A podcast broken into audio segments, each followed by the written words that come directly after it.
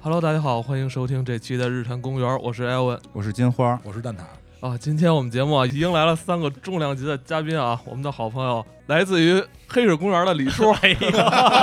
哎呀，大家好，我是倪立叔啊。还有小伙子老师，哎，大家好，我是小伙子。还有武指导。啊，大家好，我是武淑一。嗯，啊哎我呀操，非常尴尬的非常开尴尬的开场， 又来一 遍，反过来依然尴尬。对本来以为这个反过来就不尴尬了啊，依然。尴尬。两但个但公但园儿，但咱们这个就很有缘分啊，很有缘啊，分都是公园啊。哎，对，对对哎，不嗯，你们黑水公园的这个名字就是因为那首歌起的吗？对，当时啊哎想了好多名儿，啊然后吧啊。也没想出，因为当时我们没有定风格，也没啊定想聊什么，啊后来就干脆就是找一个相对于娱乐性一点儿、中嗯性一点儿哎一个词儿啊来，在这这儿就是哎要万一电影没得聊，还能聊点别 的。，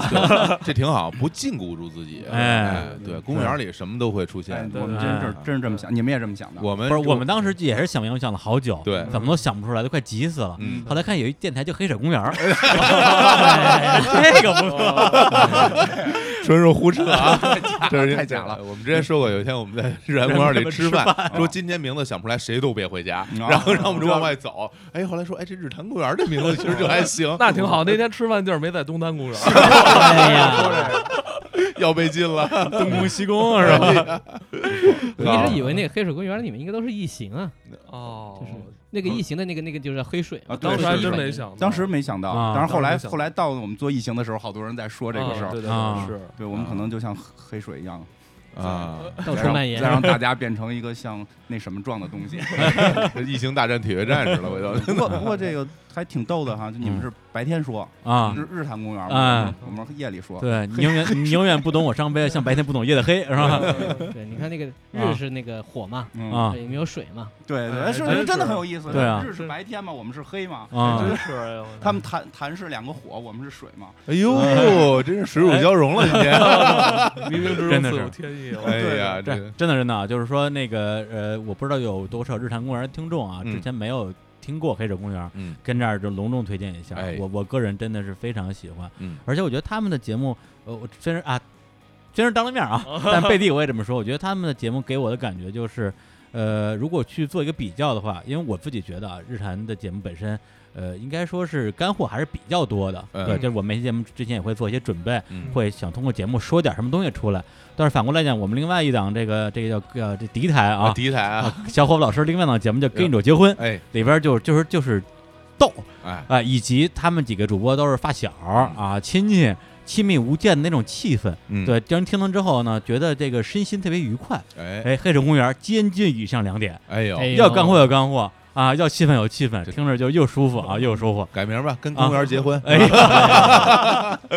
真的是真的是啊，嗯嗯，来，你来夸夸他们两句。哎呀，终于有人反应过来 了，哎，给我给我给我急的哟！呃，其实刚才李叔说那个日坛公园，很多听众是不是有没有听过我们啊？但其实我们黑水公园这边听众有好多都是以前咱们李叔跟啊小伙子的粉丝，这哦，个哎呀我知道，真因为之啊前也是跟他们有粉丝群对，嘛我知交道流过，重他叠的们其实还啊蛮多的。我也是通过我的粉丝来认识到咱们的节目，啊然后又补了很多。 哎呀，的确是，听完之后，每次听完之后我都特有压力，就是哎别呦别别我们下次节目怎么做啊？我操！对对对对对不用不用大不气用，很大气，这因为这个这个是真的，嗯就是嗯包括你们请到了好多我的偶像，啊 哦，确实是。哎，真的，咱们以后咱们以后可以可以互相交换嘉宾什么嗯的。对对对，我们没有嘉宾，主要是就是 我们都是周围的朋友 不。是不是，你们当嘉宾就行了 呀。可以可以，就可以可以像丁伟老师啊、高奇老师啊，可以啊。我真的都非常喜欢。对，拿蛋挞换高旗换吗？马上答应把把 CS 都可以饶出来，贾维斯打包都给。 对，拿我们当配送，背诵是吧？就像 NBA 那个大交易似的，是吧？ 高级高级换一堆是啊吧？一堆，然后然后换换了之后马上裁掉， 这个人就是就是为了为了凑凑那个那个交易金额哎的。是是，我们这公公字帽也到了，就是。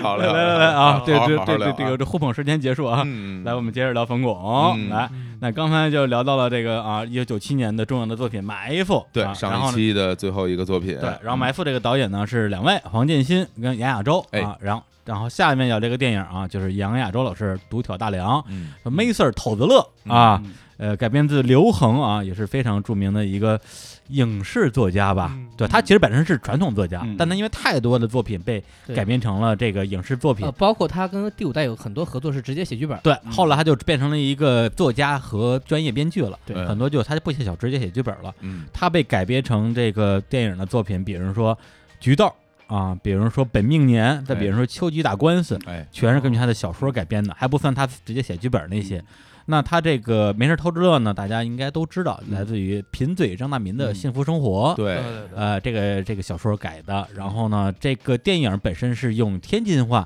对来表演的，他其实他改变了一个发生场景，对对啊本身这个是发生在北京的北京的故事儿对，对然后改到了天津，嗯，对。然后这个电影的这个这个剧情就，就我觉得大家可能都比较熟啊，就是这个啊大家这特别挤，没地儿住。哎，你吴老师，要不然你给大家讲讲应该是这么讲吧，就是说简单说起来，就是讲了一家人，啊？就是在一个相当有限的一个房间的空间当中生活，然后男主角叫张大明儿，然后他结婚了，嗯，有一个非常经典的一个一个形象，就是说实在没有地方住，啊，就在他们家在那个院子当中有一棵树的那个地方，对啊重新的腾出了，就是就弄了个门，嗯啊 然后呢，因为实在那个加树是不能不能去处理的，嗯就在那啊个床锯开，挖了个洞，对啊，然后把那个树给缝在里面。人家就说嘛，好啊，大民家里有棵树，对是，吧屋里边有一棵树，整嗯对个故事其实围绕着这个这家人，他们兄弟姐妹可能六个人吧。呃，二民、三民、四民、五民，还有一个老太太，整个的故事核心其实是在讲说，在这样的一个相对来说不太富裕，嗯然后也不太宽敞的一个环境当中，嗯他们怎么如何苦中作乐是吧？苦中作乐，如何这个逃离，包括如何相处。我对觉得就是嗯就这么简单。还有他们兄弟姐妹之间的有这矛有一盾些也有矛盾体谅也有亲情，对也有亲嗯情他作为大哥，怎么样？就是既先解决自己这个没地儿住的问题，嗯，然后再一个一个解决自己的这些弟弟妹妹的问题。因对为对说具体的剧情很琐碎，比如说嗯他妈后来就得了那个老老年年痴痴呆，了然后就老年痴呆越来越糊涂，啊，然后那个他包括他弟弟要考出去，说我我想离开这个家，是对嗯他妹妹生活不是很幸福，两个对妹妹有各有各的问题。啊，有有一个是家庭暴力，对啊，然后包括他弟弟有段时间和他在一个屋就挂个帘，啊，两对夫妻这样的生 活，对讲各自战斗啊，讲的都是这些生活中很细碎嗯的这些嗯这些市小井事嘛，，包括还有市井邻居生活那古三儿，嗯对古三古儿三儿，古 三儿哎呦那段太经典了。反正嗯现在我觉得大家其实非常印象深刻的一个桥段，包括一个嗯特点就是张张大民他妈妈，嗯啊对吧？爱吃冰嗯嗯啊嘎，没嘎嘣嘎嘣，没事，儿就找一生气了，就是让大民给我拿块嗯冰。然后现在我们很多朋友，其实这在我们生活中经常用到啊。我们比如说去外边吃饭，嗯，点杯饮料，最后留点冰的话，嗯谁要把这冰嚼了，大家说哎张大民他妈，对，我说个个人记忆点啊，就是首先我先看的小说，嗯小说当中呢有他从开场就在讲这个人，因为他小说叫贫嘴张张张大明嘛，嗯，所以嗯这个人一开始的设定就是他跟他那个当时的女朋友嘛讲云说，云放云云芳，坊云说嗯你说我加班呢，我就要可以多加一毛多钱，然后但我得吃馄饨，嗯那这个馄饨得多少钱？嗯然后这个馄饨呢，哪家比较大，哪家比较小，就说明这个人过日子嗯特别细致，惊喜，特别精细。然后到后边有一段就是他决定可能要结婚，包括要嗯买个电视，嗯，呃嗯然后他们家其实爆发了一点矛盾，就是说冰箱放哪儿，床放哪儿，电视放哪儿？就整个屋子就这么大。然后张大民就说了一段贯口，哎，哎特别长一段，说对你看我怎么量的，我这个是多少多少公分，啊，那个多少多少，你做你看，床和床之间或者是到门那个地方是多正少？好五十公分，嗯这正好冰箱能放也是冰箱五十公分啊，我看那个地方，其实我就立刻眼泪下来了。哦嗯就小说啊，纯小说的时候，你能感觉这个多么不容易。虽然它是一个喜剧的效果，对还对，有电影那一段其实也也特别好，嗯非常真实的表现，就是说，那你怎么办？你就得嗯这么多人活在一个地对，方，嗯那么挤，可是还得活下去嗯。然后，但他一个喜剧的点是说，最后他弄了一个什么砧板吧，就把电视挂在天上，嗯大家得扬着脖子看电视，就特别喜感又特别心酸。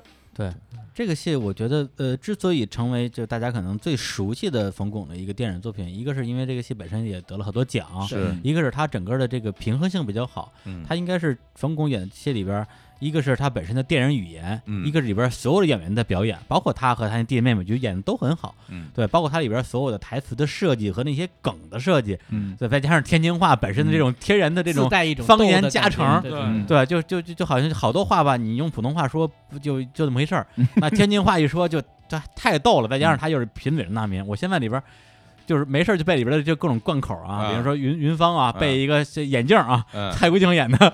对，云芳啊 被蔡国庆给甩了，哎，然后就裹着一背后面子跟着跟着哭啊，嗯不吃饭，是然后家里人说不行啊，这得不吃饭这不行啊，找张大民过去劝劝去。对，因为对林旺是他原来是他的邻居，邻居啊，对但是他暗恋的一个一个对象啊，女神，女神，嗯然后呢，他就去劝啊，你你你你你上去去去劝劝他，他听你的。嗯，然后冯巩上去了，就说：“哎呦，你这你这盖着这这背负面子，你这你说你这变戏法的吧，你又变不出大鱼缸；你说你这济公吧， 你身上又没那么脏；你说你这佐罗吧，你手上又没有枪，特别贫，特别贫。”哎，然后呢，后来就逗怎么笑办？了，对，就怎么怎么能让他把这背后面子掀下来，然后能出来吃饭呢？嗯然后就拿碗 面拿条，碗面条啊，在云帆边上跟着吃面条，嗯玩命嚼，嘎嘣嚼，然后就说：“哎，这你说这云放啊，这个这个饭里啊，最好的就是这面，面呢最好的就是这蒜，这蒜再好也没有你好看，云放你就算了吧。” 对，当然我挺我我就这盆背背的倍儿熟，特别喜欢，特特别别好，特别好，好。嗯，而且把冯巩的那个那个表情，再加上这表演在一起，特别活。再加上冯还本身就是天津对，人，天津人，哎对，这这真是纯本色出演了，嗯演的特别好嗯，当初好像是他强烈要求把这改到天津的，哦。对，因为 咳他是想用家乡话来表演嘛，嗯因为我觉得可能也更自如是吧？对对，一个是更自如，一个是可能当时在北京那个年代，嗯，他要拍这个电电影的时候，在北京这个状态已经不多见了。哦，对，因为我特小的时候确实遇到过邻居家里边有树的情况，啊，这哦，个这个是真的啊但是在实际上基我本们家是以前房顶儿长过一树棵树，啊没给，你们压下来吗？就是不是你们家是德鲁伊吗？ 太猛了，德鲁伊就是我们家房顶上长了一臭椿，我记着我爸、啊我妈还让我爸那个砍的嘛。 对对对，基本那会儿都是对臭椿树。对对对，嗯那个就是这个事儿，在原先在北京很常见，对但对后来北京四合院里边的，对对，后来嗯好了，就后来这个就那几年，嗯，也可能真是就是北京发展的会更快一点儿，嗯对就非常少见了。对，所以天津那会儿还是比较常常见。一个是屋里有树这个嗯事儿，一个就是一大家子人挤挤在一个对小屋对里，主要是一大家人挤挤在一对屋里，因为我们家有朋友或者亲戚嘛，嗯就是祖上认识的嗯，，还在天津，还是虽然他们是楼房了，但嗯依然是一大家子要挤在一个很小的这个居住空间里。对，现在在北京这个不常见，所以我觉得嗯他搬到天津之后更有那个时代感。对因为我记得比较清楚的就是他们家要盖房，跟邻居打架嘛，哎啊说哎说这他妈腰几尺几这个事儿， 就是这会儿会学吗？这个嗯，四十八，四十八吧，不吃饭到这儿 对，就是因为就是盖房打架这个事儿。其实也嗯啊，对，特别特常别见，常别见常有太常见，因为我们家嗯啊就也打过，对但是说跟那有个生活，这但样是的跟那会儿已经不一样，像我们家现在就是大概也都得快十年前嗯翻修什么的，嗯就是打架，那真的说是为了为了让自己的生活的，就是嗯还是原、原拆原盖的情况，嗯我们没有去占地儿啊，嗯但就是这种情况，你是为了让自己生活嗯变得更优越，嗯但是。贫嘴张大民里边，他去扩建是只啊是要保持他的一个嗯最低生活水平。对，嗯其实这个是就是北京现在太罕见了。因为对因为这个有一些地地方特色吧，因为在北京原来的冬天呢，嗯大家都是大白菜、嗯蜂窝嗯煤。对一开始的时候呢，嗯就是说在每人在家门口会搭那么一小煤棚，，对，对对对，放这个蜂窝煤，然后里边，然后再搭一个棚子，里边嗯放大大白菜，菜外边是石棉瓦一搭，那时候冬天就是为了就什只有么呀大白菜跟为了土豆什么呀？最开始的目的是为了就下雪的时候，嗯也都给弄湿了。嗯嗯啊，，是这么个目的。对结果呢，后来呢，有有的人呢，就是说嗯有那鸡贼人，嗯他就把自己家门口多搭出来那么嗯一小屋，对然后他就当做比如说弄个对嗯小厨房什小么的。厨，房对但是你搭了，那别人也得搭。嗯人家说凭什么你搭多，那我也就是搭，就是公共你也有空间生嘛活，对吧？没有生对活你搭我也搭，然后嗯你你你多搭出一米，我多搭一米二，我比你嗯多一点儿。对然后大家就哎，你你你你就占我们家地儿了，嗯然后就就邻居邻居就是街坊之间就有矛盾。对，嗯对，然后反正呃来来，然后经常很多时候是大家都说什么远亲不如近邻，但嗯因为这点儿事儿打得很厉害，闹崩了的邻居不计其数，对对对是这谁样都不理那谁，都上那个什么谁在说是吧？那是你你弄戴一完墨镜，你说到最后，其实就是那么几十厘米的这事儿，谁嗯也说不清楚。但真是是那几寸，就看下午就一那点个儿一点钟那阳光过得来过不来，过不来就得找对门打 架。对对对对对你你挡着我们家光了，对对吧？啊对啊，你占了我们家地儿了但，是这说起这来他妈都是违章建筑，嗯说都起应来该还扒是了。啊嗯说起来还是很心酸的嘛，因为其实每个人都是在追求自己真的最低的生活水平，对，并而不且嗯是对，一代人在过去，孩子长大，慢慢的，你这对肯定是不够了。那嗯是有暂时解决不了怎么办？对，对对就是嗯对真是对对，追求很低，这很很低的生活水平，所以在这个故事里边，就是贫嘴张大民就冯巩演的这个角色，嗯嗯他的这种幽默，嗯实际上我觉得带有很强的这种心酸。嗯，如果说，但是就是这种幽默才把这个心酸推起来。如果说他就是特别苦，又苦大仇深，不行了，对天天跟家哭，你你你感觉不出这个戏剧张力来。对他在这种生活条件下还不停的找开心，因为他是一个活人，他必须要让自己每天高兴的对活跟下去。别而人且斗他跟在自己努力斗让啊每个人开心，其实对啊，他的对这种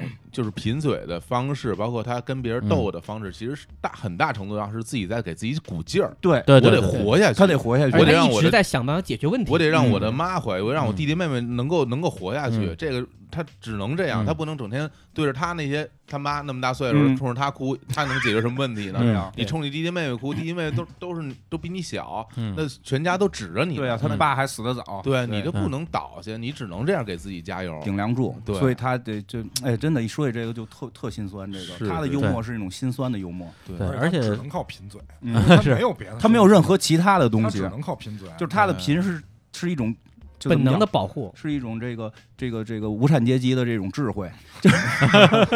就对之前有人说过嘛，就是说嗯一个伟大的人不嗯是为了理想嗯而崇高了死去嗯，而是为了自己的理想而卑贱的活着嗯。就是张大民哎对这种，就是对这句话表现的是淋漓非尽致。常非常对卑微的活着。但是呢，在过程当中，他一一直在给人逗，嗯，什么事儿他都能把它化解成一个段子，可以这么说啊。是啊，对嗯对对，而且冯巩他演这个戏啊，当然这也是我作为一个观众的理嗯解，为什么他能演这么好，在于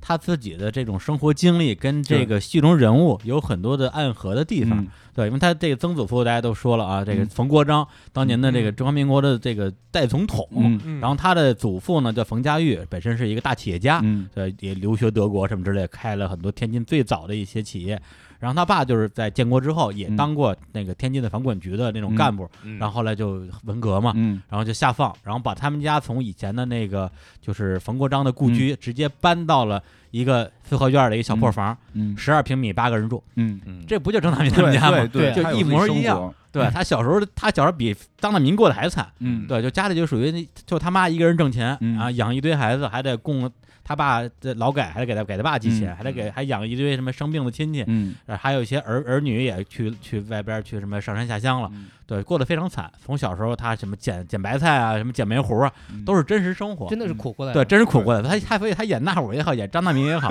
这他妈就是他自己。 啊那我那个太像他自己，了，就是有落生魄活了嘛，有对生活落了牌了对，，我对补个点啊，就是说冯巩对其实按照现在他地位，他其实应该是在那个十一点半那个时候演演出的，但他这几年经常都是在。可能就是第嗯二个、很第早第三个语言类节目，就是为了能够赶回天津，嗯啊就陪孝他顺妈陪他妈过年。回家过年，对对对，对，因为连演了三十二年的春晚，嗯，对，没有在家过过年。伟大的老人民艺术家，对对，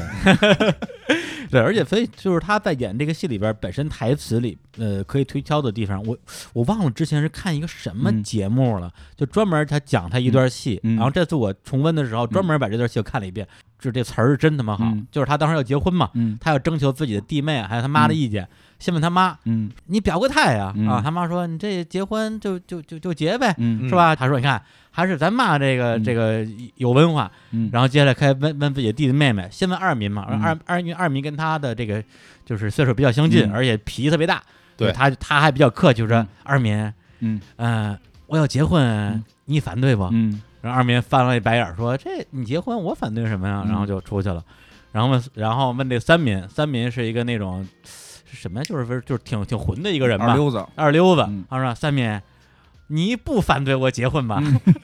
三三民就说，我跟头上一个女朋友要是没吹，我赶紧逃离了；嗯我跟上上个没吹，我也赶紧逃离了。嗯 现在我什么也不说了。嗯呃，然后问四民，四民本身是一个那个特别乖的一个女孩儿，她就啥也不用说，嗯就说了一句四民。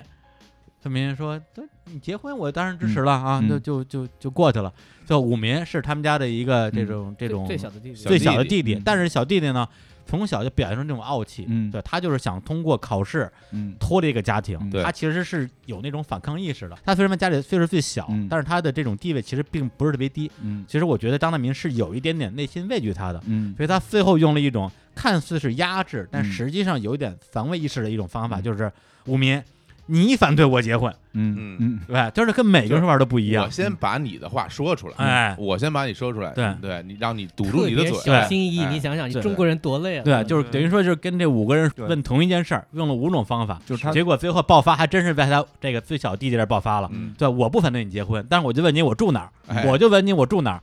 然后他就开始，他就说，哎，我这个问题我早就想好了，怎么怎么解决。嗯嗯所以他很多的这种细节安排的特别到位，以至于我觉得，所以我觉得这个 P 它好处在于说，如果你看的没那么细，嗯对，，它也是一部很热闹啊、很搞笑啊、笑中带泪的一个剧。但是如果你仔细琢磨的话，可以琢磨地儿特别多。表演细节什么的，他嗯对嗯这种就我觉得文文学剧本上边的成功吧，这个啊算，因为你要写剧本一定会有潜台词，就是对他，因为其实中国好多戏是没有潜台词的，就是对说什么是什么，嗯就是大白对话对对说给你。对而刚才你像你分析的整个对这场戏，每一句话后边是有潜台词的， 对这个潜台词是我对你畏惧，还是我我能够控制你，还是还是就是你可能商量会一反下对我？对对，他是有一个潜台词，把人物性格能做起来的。对这是这部戏真的说很好看的原因在是这个，他把这个人物的语，因为他就叫贫嘴张大民，他主要是语对言戏嘛，他把这个语言做的就非常的淋漓尽致了，而且很生活化，嗯，没有这种。就是说，那种那种大段的贯口，实际上是跟家里人说，他没有对着镜头自己啊，这这这这种跟舞台剧表演似的这种，他没有，他基本上就是非常生活化。而且这个改编本来就是说小说经常可以非常便利的把这个人物的心态活动解释出来，嗯但电影其实是不可能的对呀。对对，他很难，他必所须以它要必须通过要用语言台词的丰富性。所以他的这种潜台词和他，我觉得冯巩的本身的演绎非常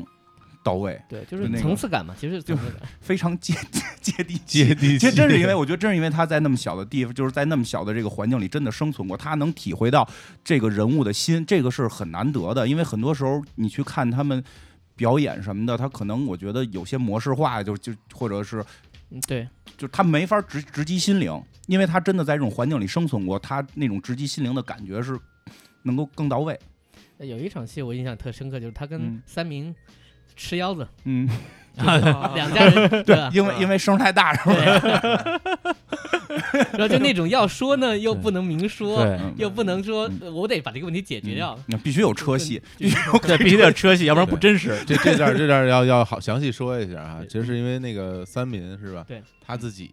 跟他的那个女朋好友像是是莎啊吧莎吧，是吧？嗯对，然后他们俩这晚上吧，大家肯定得干年轻嘛对，干点什么是吧？电影的处理呢是嗯始终发出笑声，啊，嗯对吧他不能 对吧？不对他不能说太明对可能干白。点很开心，可然能 后很然后开心他因为他这女朋友呢，就就是比较狂野啊，对这个哎，对，声音比较大，然后等于因为一家人都在这儿住嘛，就感觉就不太好。但是这玩意儿你也不能嗯明目张胆的说人家，，对，所以就哎，他冯巩还非找了一个单独的把三明单独出来叫出来啊，咱们这不当着别人说，当着别人说你多没面子，是不是？ 我们这把这事儿我们来来解释解释，沟通沟通，看我们怎么解决这问题，是吧？嗯对，然后这这就非常巧妙的一一段戏，我觉得这个东西，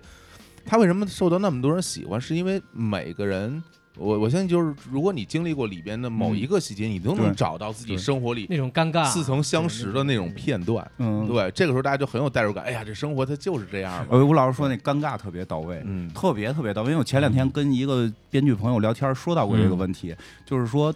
就是他可能比较年轻，他就谈到了，就是他想写的东西会去写尴尬，但是他的老师会认为写尴尬的一些戏会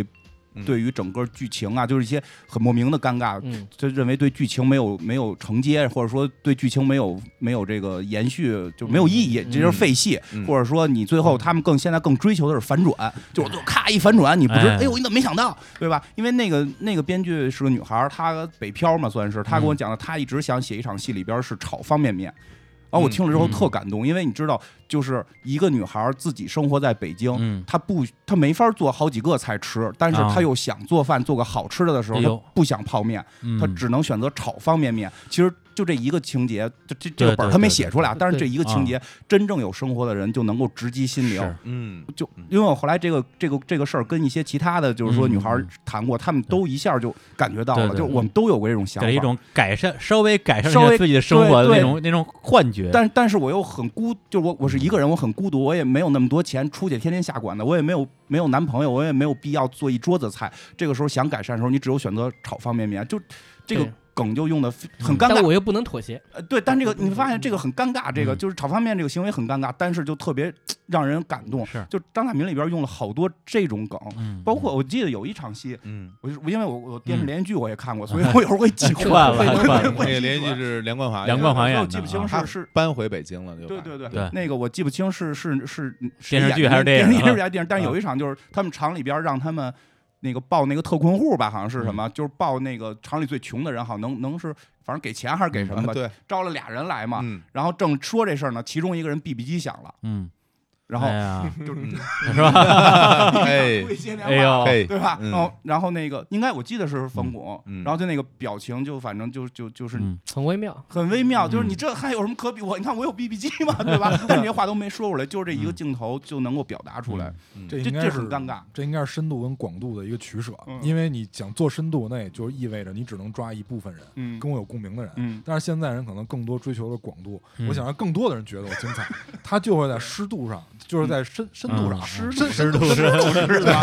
哎呀，毕竟会在这个深度上有所欠缺啊，这是肯定的。嗯你像你比如说我吧，你们大家都说哎了，我这边就是印象很深刻的，嗯就是哎老年痴呆的问题，嗯哦因为我们家就有老年痴呆的老人。是嗯他会自己不自觉的就产生幻觉，嗯最开始说我们拿他东西， 嗯，完了会自己跑出去，甚至于有一次自己去坐车去到了别的地儿，很哦，危险。嗯，但是呢，你说作为子女来讲，作为我们这些晚辈来讲，你说给他锁家里吗？刚开始的时候是可以的，给他锁家嗯里，虽然吃喝都有，也有人照顾他，就是在家里有人的情况下，他还会走。但是后来反锁了以后，他发现门撞不开以后，他就开始拍门，嗯，就是是都受不了，最后就把门打开，嗯自哎他自己会出去。就是每天我们要做的一件事，就是先下班以后先去找他，啊，虽然他只在院儿附近这活动，但是就这个就电影里面也会有这种梗，嗯就是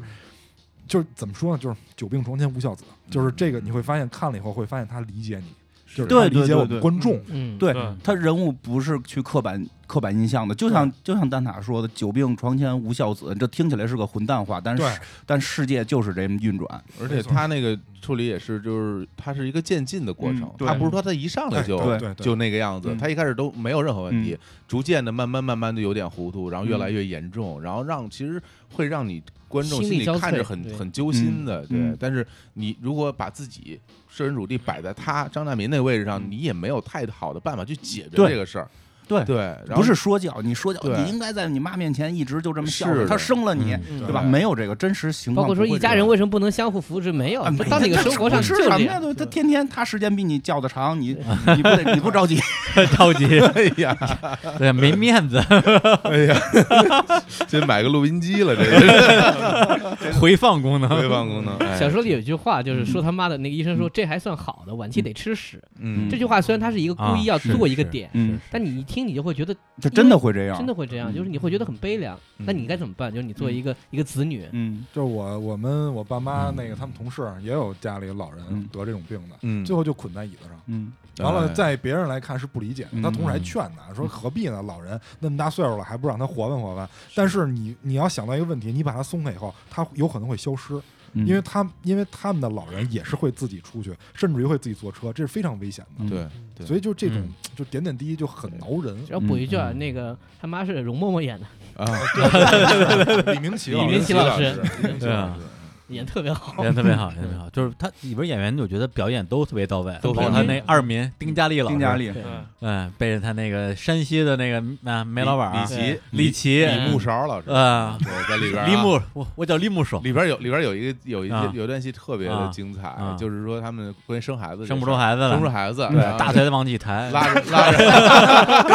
着又转回来了，说。这个大明拉着这李木啊勺去去看病，说这检查啊检查，啊这这不乐意啊！啊这一路我我没病，我身体好的很，啊对，就是这反反映出他那种就是拒绝又而且让他害羞的那种，嗯而且让他去做那个化验精液 嘛，因为有一取经史 嘛，然后他进嗯去了，一会儿跑出来，这太难了，这这这大个还是很尴太尬的。难 了，对对，很尴尬嘛 就这个嗯都是生活中的都是小小细节，节对啊，哎呀。对，而且这个戏它最后结束的时候啊，就是那个，因为电影版跟电视版嗯这个稍微有点区别嘛。是电影版就是相对来讲比较台词儿相对正能量一点啊。嗯他说他儿子就问他就是什么叫幸福，嗯他说：“您就好好活着吧，活着活着您就能碰上好多幸福啊，嗯你就没事儿瞅着乐吧。”对，就结束了。点了一下题，嗯对，然后电视剧的那个版本，我刚刚也看了，有人在网上做了截图，就是他问他妈说：“这人这活着有什么意思呢？”他说：“有时候觉得没意思，刚觉得没意思呢，又觉得特别有意思了。那他说：“那爸，那这没意思怎么办呢？”他说：“没意思也活着，别找死。有人枪毙你，你再死；没人枪毙你，你就活着。”他整个一个电影，他其实来来回回说的就是说，作为一个你说是，嗯咱也不说以民辟民，就是小市民吧，嗯，对，在贫困县挣扎的小市民，怎么样能够让自己？其实我觉觉得连体面都很难去争取，嗯让自己对稍稍微就是活得像个人。那那个没事儿偷着乐啊，嗯我们就先说这么多。那这个没事儿偷着乐之后呢，这个冯巩他接下来啊，二这是就九八年的电影嘛，然后零一年的时候，他又跟黄建新啊应该是嗯合作了他们俩的最后一部这个呃电影作品，就叫做《谁说我不在乎》。嗯对这片儿我你发没有哦有黄建新所有的大部分作品都是六个字，不是对，吧但而且这这个六个字还不不属于他的那个大系列里边儿，啊他对大系列是还六个字儿带逗号，六个字儿、三个字儿、三个字儿，嗯那是一个系列。对，嗯就是包括了这个站直着、别趴下、脸对脸、背靠背、嗯红灯停、绿灯行嗯和求求你表扬表扬我，我是吧？这是四部戏。嗯对，然后谁说我不在乎这个戏？当时我有一个印象就是他，呃，那时候这个二零零一年的时候，应该是拿到了中国的全国总票房的，应该是进了前十，嗯，就卖的特别好，嗯而且里边还产生了很多后来还在流传的段子。对，到现在嗯还留啊，还在说，比如说那个哈、我拿一个猴皮筋儿猴皮筋儿回弹弓把你 家玻璃，这个就从那电影里边出的。嗯对，我不知道当时你们对这电影印象还深不深？嗯，我觉得我当时对这嗯电影印象其实非常的深，嗯因为就里边儿，呃，有几个桥段让我让我印象很深刻。嗯首先就是就是说关于这个结，因为这个嗯故事是因为结婚证丢了这个事儿、嗯嗯嗯引发这段剧情，对，然后中间呢就是跟他们家的孩子。嗯因为这孩子就就怕这爸妈老、嗯老吵架，因为这个事儿他李们小就萌在吵架。嗯，然后呢，他的孩子去去做办了假结婚证，嗯然后给他们，然后说其实结婚证在这儿呢。嗯但那个时候，其实大家其实心里边会，观众会知道，因为你做一结婚证，明显就跟他们当时那不一样主。要是嗯进度条出卖了大家，对，也也也是为也为了大家揪冯心小嘛。刚那活儿不行，嗯，对，对，这做假证儿是吧？对对啊对，这里说的，哎，你是不是那个导那个什么贺岁片的？嗨，对都是我长得像呃的。对对对对对，还还还还调调侃他一冯小下。刚对 对对，然后拿着拿着结婚证回去以后，然后他们一这他妈爸妈一看这假证儿，你还敢做假证儿，然后俩人就开始狂吵架嘛。其实那个时候，我当时，呃，其实你那个时候会有些同感了，就比如说，呃，在一个你，我不知道每个人可能都不一样，但是在你在有的人小的时候，其实你能面对父母之间的这种争吵嗯和之间他们这些矛盾，至少在我小的时候，嗯，我是遇到过，就我我见到过我我我爸妈之间的那种激烈的争吵。嗯那那个时候，其实作为孩子来说，他其实是非常害怕的。嗯我特别能理解他为什么要去做这个假证给他父母。嗯他其实的目的特简单，就是你们不要吵架了。嗯，你不要每天在屋里边打来打去。嗯对他他他很害怕，所以他就慌不择路，他就去嗯干这种事儿。对，然后我那个时候我就会想，哎呀，我小时候看见我爸妈打架时候，就是你无能为力，嗯你其实会尝试各种方式让他们停下来，嗯比如说你哭。然后你哭了以后，他们可能会对来哄对你，对他们可能终止这一段，嗯或者是他们吵起来，你夺门而出，嗯你跑出去是，他们可能会来会来嗯会来追你，嗯那可能你就会平息这一段的家庭之间的这种冲突。嗯就是这段其实是让我自己特别有感触的，嗯这这种过程。对，而且他这个戏本身也是从小说改编的。这个嗯小说本来的有有有两个名字，一个叫你找他苍茫大地无踪影，嗯，这是比较特别比较文艺的名字，还有一个《红楼梦》还有一个还有一个别名叫“妈妈到了更年期”，嗯 这个就呃又特别的这个这个直白，还是说葛玲是吗？对啊，因为这个女的女女女主角啊嗯当年是不是好像啊这个电影吕丽上完萍之后啊，还引起了一个社会话题，啊就是找找这个结婚证在不在？好像对对对对，是有这个。对那我是觉得他这个故事有一个非常明显的焦虑感，是来自于就它里面反复在说嘛，就是我们过这么多年真的，嗯怎么就变假的了？对，嗯就是对其实那张纸，他他不是说啊，当事人觉得特别糊涂，说这张纸我们就就过不去。嗯嗯问但问题是，你会觉得你过去的生活到底真实存在吗？对，这个东西我觉得就是黄建新，你你作为导演嘛，或者他他选的这个故事往下推的时候，嗯，因为在这个故事里面的冯巩已经是一个精神科的一个大夫，主治大夫哎了，还不错了，就生活已经没有问题了。嗯对，可是你精神上的缺失，嗯对，在这个问题上，你就一下把你的尴尬又逼出来了。因为这里边其实是因为我记得是刘振华说了那段话吧，就是他说这个。说这个家说没就没了，嗯然后说散就散了，然后一下儿那吕丽萍就就紧张了，就嗯就就对这个事儿，对，因为就是关于结婚证这个事儿，因为我觉得黄建新的作品都是背后有一层那个怎么讲，就是你你你可以你可以看到里边一层的，它是有一些东西是要形式化出来之马头后，社底色悲凉， 不是说底色，不是感情的底色对悲凉，就是它有一些形式化的东西很很很巧妙。就比如对说像《战而别趴下》，它那三个人物的分配，对嗯吧？对当官的、知识分子和这个臭流氓，就这里边其实也有，就像刚才吴老师说的似的，他那个证到底是什么？嗯，它代表着什么东西？他是让人去思考这个问题还是你了。过去的生活？而且你再去延展一下，我们的生活不止这一个证儿，对嗯我们有那么多证儿，到底我们活着，因为因为中好像中国证儿是比较多的，对对吧？对对因为最近我也在办带孩子出国这件种事事儿儿，啊，我花了好几千块钱在做各种证儿的证明，证明这些证儿是真的。哦真的 对对是是这样。证明你孩子是你我还以为孩子花了好几千，啊，是是这证，儿这呢，真的是证明我孩子是我孩子这件事儿对特别复杂，还花了好几千块钱。嗯然后你对突然会发现，我们一直活在这个社会里，我们很多事儿都是真的，孩子真是我孩子，媳妇儿真是我媳妇儿。嗯，但那要 个要没这证儿你都含糊了，对 对，你会发现我们会含糊了，它对有点儿不能说超现实，但就是说。没有这个证儿的时候，我媳妇儿还是我媳妇儿吗？对，到底是生活是真的还是证儿是真的？对他的证儿，你可以那么多证儿，你先从一个结婚证儿可以引引引申出更多的证儿，从更多的证儿可以引申出一个更高的含义，就是这些形式到底是不是真的？嗯她是我的妻子，我们到底还相爱不相爱？因为冯巩一直在说不重要，对他的作为一个男性来说，但是但这个故事本身，李丽萍就是一个施压的一方。对啊，但是这个时候好像什么都是假的了，我嗯对只能靠这张纸来证明。对这个就是现在怎么讲，就是表现这些知知识分子或者说这些呃。中产阶级吧，他对我觉得他精神科医生也算中产阶级了对。他们的一种茫然，他们的生活全部都变成假的了，最后一切信念都集中在了一个证儿上，对，房产证、结婚证、嗯学历证，嗯全部都集中在这个上边了。没有这个东西，我就不能证明，我不能证明，我就对我自己开始焦虑。对，嗯比如我要租一辈子房，好像跟人家买了一个房，其实我活一辈子是没区别的，因为国外很多就是这种租租嗯租一辈租子嗯房嘛，租一辈子无所谓。当然，中国租一辈子这个有点麻烦，但现在嗯好像有些地方能给这种条件。但就是说你，你会考虑我我租了一辈子房，我死了，那这房子我我也是这么过了一辈子，嗯但是我有一个房产证过了一辈子。就好像不一样，嗯但你会发现生活，他的生活是一样的，就有没有什这么个叫证做拥有呢？对，就是对什对么对对对， 而且而且这个最尴尬的一点是在于说，冯巩他本人他对他们他和他妻子之间的嗯这段婚姻是完全确认的，毫无疑问的。对但是就是他最亲密的人，就因为抓着这个一张纸这个证儿的问啊嗯题，对他不确认。对，弄得他自己非常的尴对尬。那这个东西，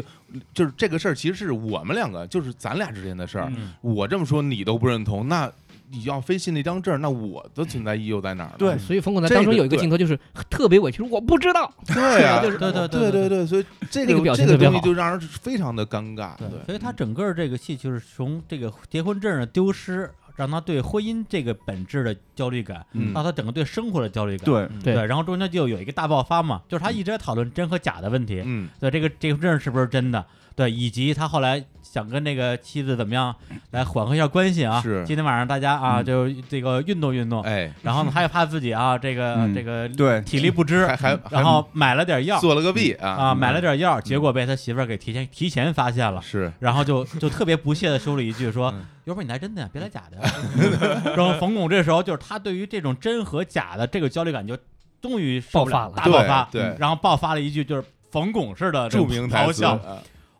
我不是真的呀，我假的呀， 是吧？”就腔这句调话很我到位，对腔我调很到写的位，很有像，点短气这种感觉。是吧？我假的呀，不是这个对这个梗我我特喜欢，因为是开是吧嗯车，就是 人物人物丰满。因为真的人到中年，你总真的会担心，会有这个焦虑。 对对，会有对会哎哎没不不不不没有没有我没有没哎我有我卖药的我无所谓，啊，我们我我以前是哎卖药的，我以前是卖药的，哎呀我我长期补这个。但是但是但是你真你真的会发现，就是就是很少有片儿去讨论这个问题，嗯去人人性根源的问题。哪个男人不希望自己是最强的？对哎嗯对吧？？但你永远不能跟片儿里的那些人比，这这。但是他把这个点给突出来了，他嗯需要去吃药来去给自己壮胆儿，嗯，这个中年人的尴尬，所以这个细节对是个尴尬，但这个对尴尬对非常触及人心，因为他这个其实是个焦虑，对他不见得真不行，啊，对啊，他他害怕，对他是怕怕，自己不行行，他是怕，对，所以他拿这么东西，然结后果小心翼翼的，结果被人发结现果这了，哎药一旦被发现了就完了，对。那就变成了说你不行，行也不行，因为这，因为是这样，你自己做出这个行为以后，这你你证明了自己我你就是可能不行的，就对，是然后被还被人对抓，就住是了，表现不他服们，不行。这也是冯 巩这也是冯巩老师的的相声，就就是表现他们那种已经缺乏了自信了。是的他是是的从这个性的问题去延展到整个他对，他对自己的你这可以种说，不如果认没知有跟这自个信婚姻，有一部分也也是假的了，对吧？就是对啊这个事儿没有的话，对吧？嗯哎，也是啊，对啊，而且且你是啊，而且里边点到这些点，其实好多关键的台词，比如就说，哎，说这个没有这结婚证，这个是说离就离了，家说散就散了，嗯这是这牛振华那是一精神病，嗯，那他不是一个正常人，对你是一个大夫，然后你的老婆是不听你的，听一个你的病人的话，跟你产生这种矛 盾，这个东西对自己是一巨大的冲击，你就是对对你对，就很像工作上他也就有哎那什么，比如我们现在嗯嗯举一个特别现实的例子，比如很多的就我们这一代人的父母，可能比我们这代人更大一点岁数的父母，他们很相信那些，比如说就你们这种嗯卖药的哈，卖这种卖有医疗器械的什么的哎。 然后呢，你作为一个有知识、有学历、有有有生活经历的一个人，我作为你的儿女，嗯我我跟你说这事儿不是真的，他不信你，他信嗯那个贴着胡子的对大爷在他电信视那个，上，他他信对那些人，你自己这个时候我就感觉到跟冯巩一样那种焦虑、那对种无力，就对我说什么你都不信，没我有我对摆举事实摆例子说什么都不行，就是他说那一句话，这东西就是就是对身体好，能嗯长命百岁，各种你就各信种。频谱因我为觉仪得这个啊东西让我们怎么办呢？因为对你会发现你的父母不信你，最不信的人就是你。对，而且他们就是他这在样他 们眼里，你永远是一个孩子，你永远什么都不懂。其实你会对发现，就是可能媳妇儿也不信你，嗯对吧？你说什么话总得证明一 下，哎 呀，对，所以就是产生了，因为他我觉得这个片儿真的是嗯中国的中年危机，嗯，中国人的这种中他年用一种危很机片儿。很很直接的方式，嗯就是用一个荒诞的一个对所谓不存在的嗯这个，呃，然后你要去证明它，你越证明这件事儿，你越越觉得焦虑。嗯，对，也就是现在孩子还能信我，也是一种安全哎感。那是现在， 所以你对现在对对嗯回头来看，就是那个精神病的那个段子啊，就是说那个人多么坚定，哎哎，对，对吧那个也是，这也是一种安全感，因对为中年人就是中年人，尤其到了中产的这波人，他是建立在一种对人性的就是束缚上。嗯，他走到今天，因为像那些年轻人，就是尤其像那种精神病人，他不用考虑一些对东西，嗯他不用考虑那些，他当然坚定。嗯，那么就像咱们做节目，你有人骂你是吧？说操说老杨你这说的不对，怎么着？说嗯说老旦你这说的不对，嗯哎你说你你信他不信他？啊，那你怎心么里能好受吗？但但他不是做播客，但是他也骂你，啊你听哎着你也对不对？也不好受，就是这是很正常的。啊很我多人都是嗯安全感，嗯尤其像我身边有很多就是买房的人，就是特别特别明显的一个啊，嗯嗯，就是也是算是一个亲戚吧，嗯买房完了，就是后来买完房以后问说，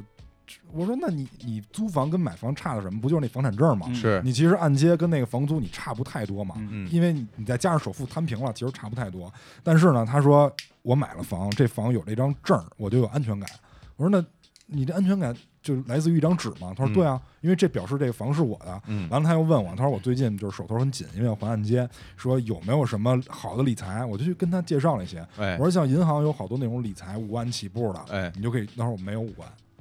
他说我没有五万，手里没有嗯五万闲钱，我就于是我也很疑惑，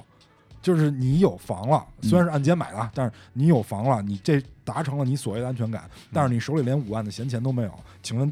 这是真安全吗？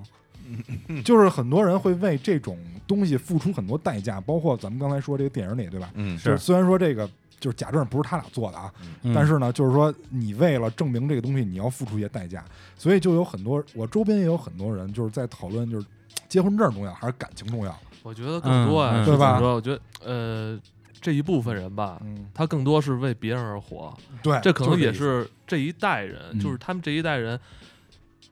我听领导的，我在学校没听错老师的，上班嗯听领导的，然后怎么怎么着，他这一辈子很少去追求自己内心的一些对东西，这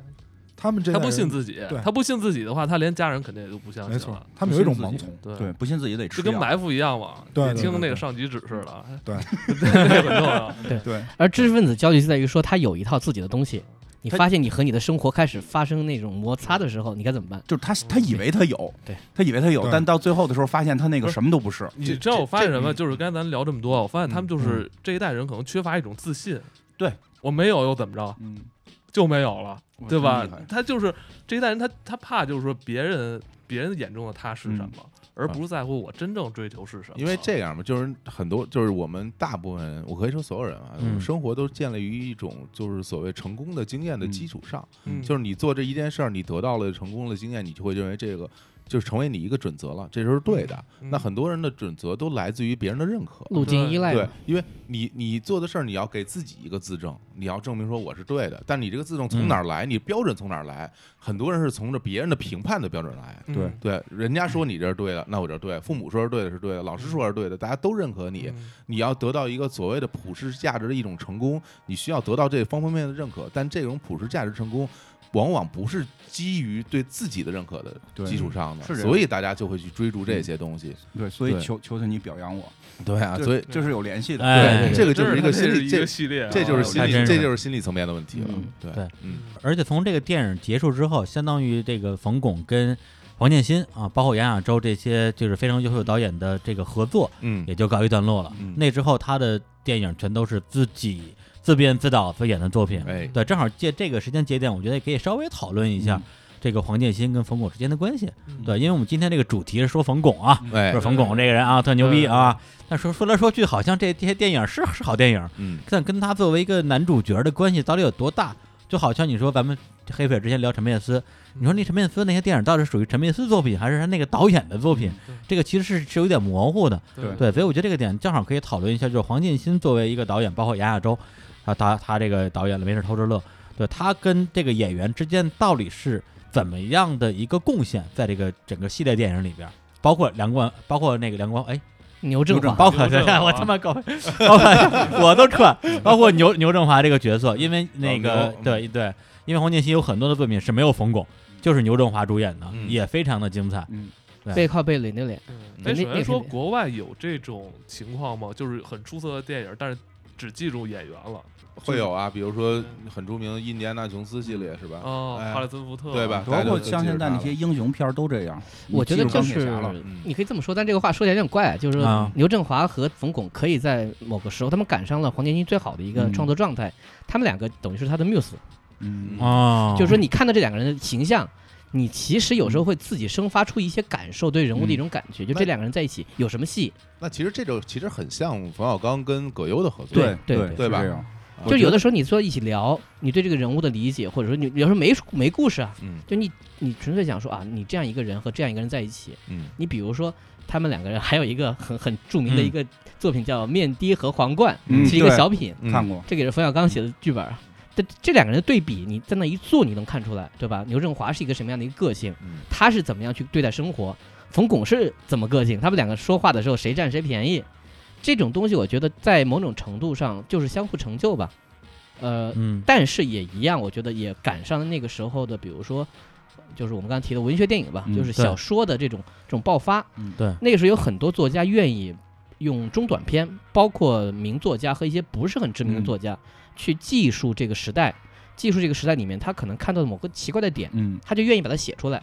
这个点可能是一个很普遍的点，也可能是一个很就是一个创作出来的点，但这个东西呢，导演看到了，嗯把它发扬光大。变成他自己去记述他的时代的一个一个方式，嗯嗯，所以这点来说呢，我觉得像，因为你现在去想这些电影，你的脑海当中肯定先浮现的是这些人物的脸，就冯对对巩，对我就说委屈的表 情啊， 包括牛振华那种说嗨，就这种就去忽悠人家的表情啊，嗯包括呃，在很多时候像这样的电影当中，导演自己肯定是退退在人物背后嗯去指挥他们说自己想说的话，但人物自己的人设带在上面，就一定比这个人物没有特点要好。那嗯这就是一个选择的过程，对对对吧？你比嗯如你你很难想象有些角色换一个演员，他也能演好，对，但你就不知道他能是演到一个什么样的一个位置和高度。就像我们现在也说，冯巩，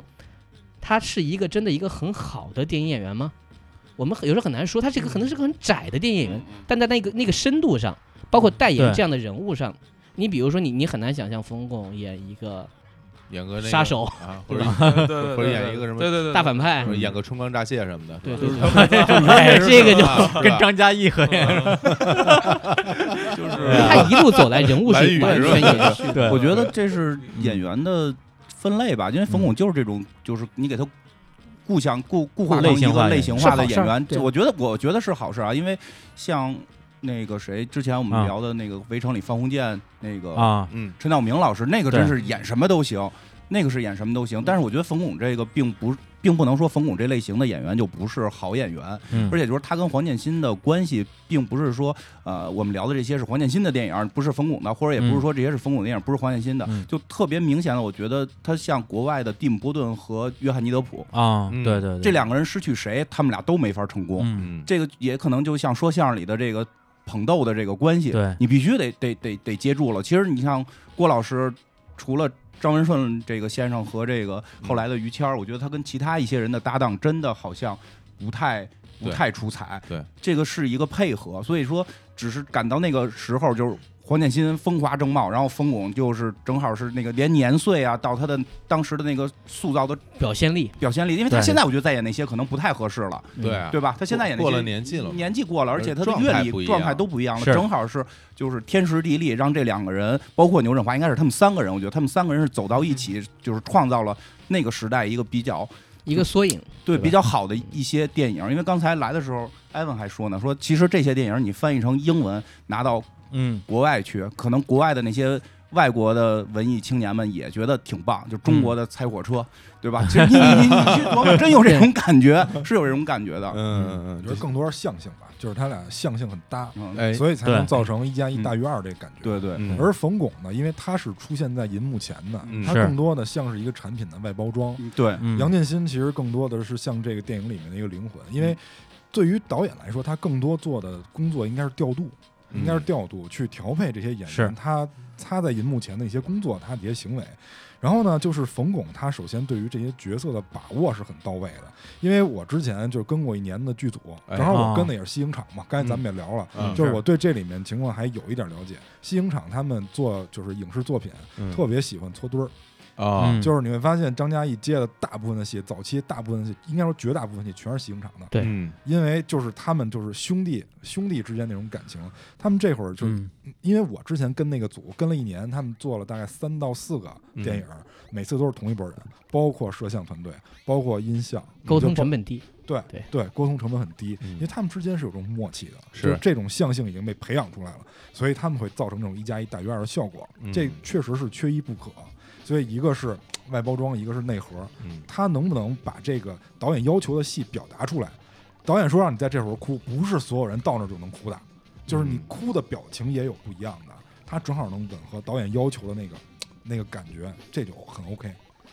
是，而且就是冯巩跟这个黄建新，包括跟那个牛振华，这个也算是一个铁三角的组合，嗯也是在过了两千年之后，就后来就几乎没有再出现过了。这里边既包括就是黄建新自己的一个导演的路径的变化，那之后他还拍过一个呃，刚才也提到比较有名的电影，就是《求求你表扬我》，这个嗯是找的是王志文儿，王志文，王志文演的，跟陈好演的。对，然后呢，这个牛振华本身是在二零零几年的时候，零四年零四04年年啊，就是是车祸，酒驾，对，这酒驾，直接他那个他那奔驰怼这卡车的这个后斗里边了，对，当场就就就死亡，这也对是，比较也遗憾比，较遗憾一个事儿，对，导致后来就是这种你说是铁三角也好，或者是冯巩加黄建新这样的一个组合的电影，就再没有出现过了。嗯我觉得这个本身也是一个挺大的遗憾。对，但是反过来讲，其实，呃，为什么在这个阶段插这个点，就是在于说，在那之后，冯巩还有两部电影本身是很值得一提的，就是在二零零五年的时候的《心急吃不了热豆腐》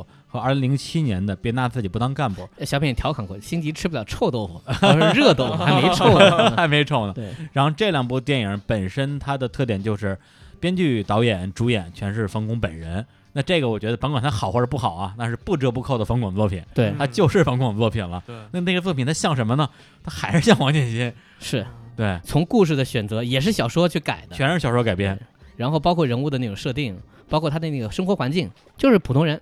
普通人碰上一个事儿，对，摊上个事儿，然后他怎么去解决？嗯人物是善良的，然后也是有点儿小鸡贼的，嗯，但是呢，总体来说碰到的事儿都是那种也不大，但是对他来说又又非常的糟心。嗯，到结尾呢，就是通常还是电影还是一个好结尾。对，电影应该对会好一点。对，因为我也是昨天把那个《心急吃饱热豆腐》这个电影，我是第一次看嘛。嗯对它这个这个剧情，我觉得呃稍微讲一下啊，它本身它这个戏是在这个河北保定拍的，嗯，里边所有人都说保定话，哎，对，就是那种切着拐弯的，跟天津那种切着拐弯又不太一样哎，是嗯就特别怪啊。然后里边的这个主角当然是冯巩啊，然后同时呢有那个徐帆啊刘孜。啊，还有这这这对刘孜儿啊，然后他们演演的这个这么一个戏，然后呢这个故事事我就插一句啊，哎你是不是说特别像《幸福时光》？哦，他想和一个女人结婚，啊横生出来另外一个女人的麻烦啊，在解决他的过程当中，他和这个女人有了新的故事。嗯，虽嗯然那个赵本山那个故事其实是是一个父女情，对吧？嗯这个是嗯一个真正的爱情，嗯，但其实都讲的是小人物嘛。嗯，对通对过对某种，我很急。他其实为什么这个故事叫吃不了热豆嗯腐，就是他想和徐帆结婚，对对对，但是后中间他碰见了一个事儿，就是嗯说啊一个怀孕少女吧，嗯啊，还原少女对，然后刘刘孜孜嘛演的，然后啊通过其实简单是想帮助她，嗯然后慢慢发现其实徐帆这边不那么好，嗯对这个女孩这边挺好的，嗯对，然后他还有有一个不是他儿子的儿子，整个嗯这个戏其实就是 就是三个女人跟一个儿子他那对个儿子对挺糟心的，啊，对，就是这三个女人，第一个是她的前妻啊，前嗯妻就是一个啊，这叫什么呀？反正就是专业给她戴绿帽，嗯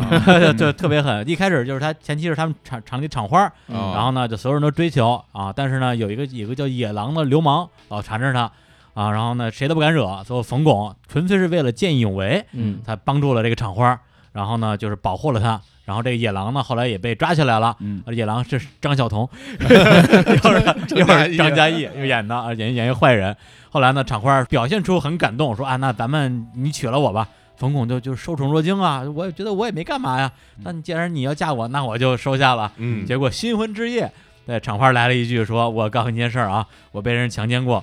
然后现在已经怀孕了。嗯，你现在后悔还来得及，都都新婚夜了还后悔来得及，这这表啊，真是这表中表。 嗯然后冯巩当然，这他演一个好人嘛，他嗯明明就叫刘好儿，嗯这名儿起的，那这这这这卡直接发到名字里边了，那当然全部原谅他喽， 然后是 吧？那当然原谅他喽。哎，很环保的一个系列、这前史啊，嗯那是先是，然后就把这孩子给生了，生完之后呢，就当拿孩子当自己的养。结果过段时间，这个野狼啊从牢里放出来了，又发了财。那个厂花马上离了婚，跟着那个野狼跑了。哎跑了之后，冯巩带了一个不是自己儿子的儿子，然后到处去相亲，然后就遇到了刚才武指导说的那两个姑娘，一个是徐帆演的一个非常的功利的，甚至势利的，有点混的那么一个大姐，嗯对，而且她有一个非常有有意思的细节就是，呃，就是要开睡车，觉哎呦要开车了啊，要对，第一次冯巩想睡她没睡着，然后这个徐帆说一句，我就我我们俩的关系。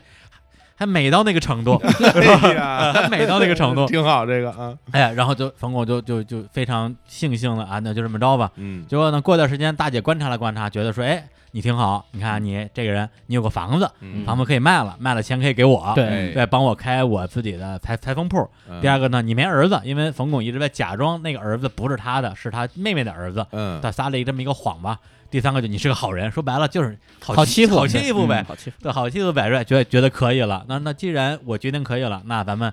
该领证领证啊！嗯但是在领证之前啊，咱们先先我试试啊，先先试试。说就你不想啊？冯巩说想想想想什么呀？ 说你是真傻还是假傻呀？嗯然后就开始脱衣服。嗯哎，这脱衣服它有一个非常有意思的细节，就是他在脱衣服然后露出这个内衣的时候，嗯他的假发掉了。嗯他之前一直戴着戴这个 假发，一个卷毛，一个卷哎对，发，那卷发掉了。对，这个东西是这个电影的原创剧情，小说里是没有的。嗯嗯，对，就非常能体现他这个人物的性格，他嗯怎么样去包装自己，嗯以及他一分一分、一寸一寸的跟对方交换两个人的这种关系哎，嗯啊、然后呢，结果这个时候呢，冯巩接了一个就是刘刘孜啊那个怀孕少女的电话，然后就跑了。嗯后来这个呃这个徐帆就很很生气，然后呢就那但是对他来讲这是个交易嘛，那就就接着谈呗。嗯结果冯巩想了半天，因为他毕竟有个儿子，虽然儿子不管他叫爸爸，嗯对，但是那怎么办呢？我这房也不能卖，这儿子的事儿也是块心病。后来就跟徐帆说，要不然这个还是算了吧，我这房也卖不了。对，徐帆一下就急了，就嗯相恼羞当于成怒，恼就是就是恼羞成怒，对嗯对吧？就是我。什么都让你看见了啊！这假发都让你看见了， 对，你得赔我精神损失费。嗯呃，这这冯巩就说：“那你还得赔我呢。”结果哎，找了一帮兄弟，这呃找一帮就是徐帆找一帮兄弟把冯巩家给砸了，但是一砸，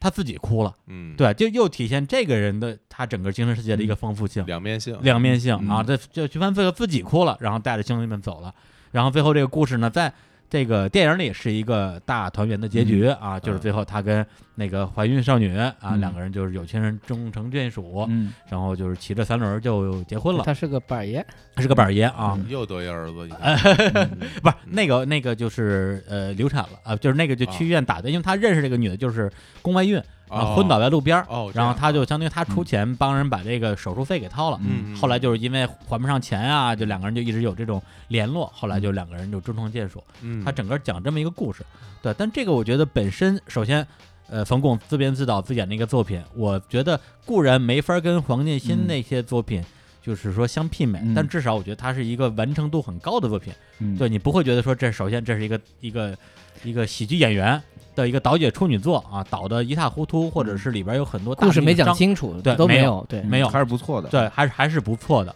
对，而且它里边有一个让我觉得，呃，也是一方面考虑到它可能是电影市场的嗯这样一个需要，一个就是说，呃，或者说审查方面的一个需求，就是它对于结局的一个大的改变，因为它本身这个电影也是改编自于一个呃叫胡学文的小说叫《婚姻穴位》，嗯对，然后这个小说本身 我也看了，它是大悲剧收场，哦但是大悲剧收场，最后冯巩这人就就死了。啊，对，就死了。对，因为在电影里边，他最后一个小插曲呢，就是他的前妻啊跑回来找他，呃，一就是那个野场花狼儿那嗯场花儿，啊，对他厂花就野狼啊，就又又栽了，又被抓起来了。张嘉译，哎呦，对那野对狼，不是演警，察就被警察抓，嗯，然后就被抓起来了。然后呢，前妻又回回来找他，一有点什么想复合的意思，呵，然后他就哎就是安慰性的抱了他一下，结果被这个他的这个这个呃要结婚的这未婚妻给撞见了。撞见之后，未婚妻就很生气啊，就跑嘛。嗯，他就骑着板车追，咣当被车给撞了。嗯，然后电影里是通过一个车祸解决了所有矛盾，就大家都原谅了他，都觉得他是他是好人，嗯不容易有人哎不容易。嗯小说里，这原谅啊，对，这是电影里，啊，就是电影里而啊，而在小说里边就正好是反过来的。嗯啊，在正好反过来了，就是说，因为小说里边还有，就是就是电影和小说都有另外一条线，就是他的儿子叫刘小好嘛，嗯啊刘小好有一个有一个同那个同学，小学同学啊，就是他儿子本身上上小学啊，叫什么叫李李大嘴什么之类的吧，嗯对，对，啊然后你呵达拉觉有个姐姐，那个姐姐反正是一个歌厅的小姐啊，坐台啊，嗯这条线比较复杂，就不细说了。然后在小说里边呢，是她这个姐姐因为后来在家里边接客，被被警察给抓了，呵抓了之后嗯又需要五千块钱去把她捞出来。嗯然后呢，那因为他们家没有亲人了，他爷爷也死了，最后他就打电话给冯巩，嗯然后说就是听说你是个好人，听说你是个好人， 对你你再帮帮我吧。然后冯巩二话不说拿了钱又去救人去了。救完之后，小姑娘一出来之后，也也是一把抱住冯巩，就是见着亲人了，其实是那个意思，哎，并没有任何男女之情。包嗯括小说写到冯巩抱着她的时候，像是抱着自己的女儿一样，嗯结果也被这电视剧给看见了。结果啊，剧情就是未婚妻跑，他来追，结果被车撞，撞完之后在医院里昏迷了很多天。然后这个时候出现了跟电影里一模一样的剧情，就是他跟自己这个不是儿子的儿子说：“你叫我一声爸爸吧。”嗯，对，在电影里跟小说里，他儿子都是张口结舌了半天，最后没有叫出来。而在电影里边，他没有叫出来之后的剧情是，他们俩骑着板车去结婚了。嗯，而在小说里，就是冯巩带着遗憾就死了，哎呀，就死了。然后最后的结结局是，这个这个小孩自己住在他们家那个很小的那个房间里边，嗯而且他他他那个小说写法也很怪，小时候用小孩儿他口是吻，第一人称视角，小孩的视角来写的。对，就是啊，我我是那个小孩儿，嗯，他这样写的啊，。刘好怎么怎么怎么样，他是嗯一刘直好刘好有点刘好吐槽的一个嗯口吻，对，所以我觉得就是说，从这点来讲的话，冯巩他如果是他之前是作为一个演员，他会挑导演，或者或他会挑本子的话，嗯那么在这个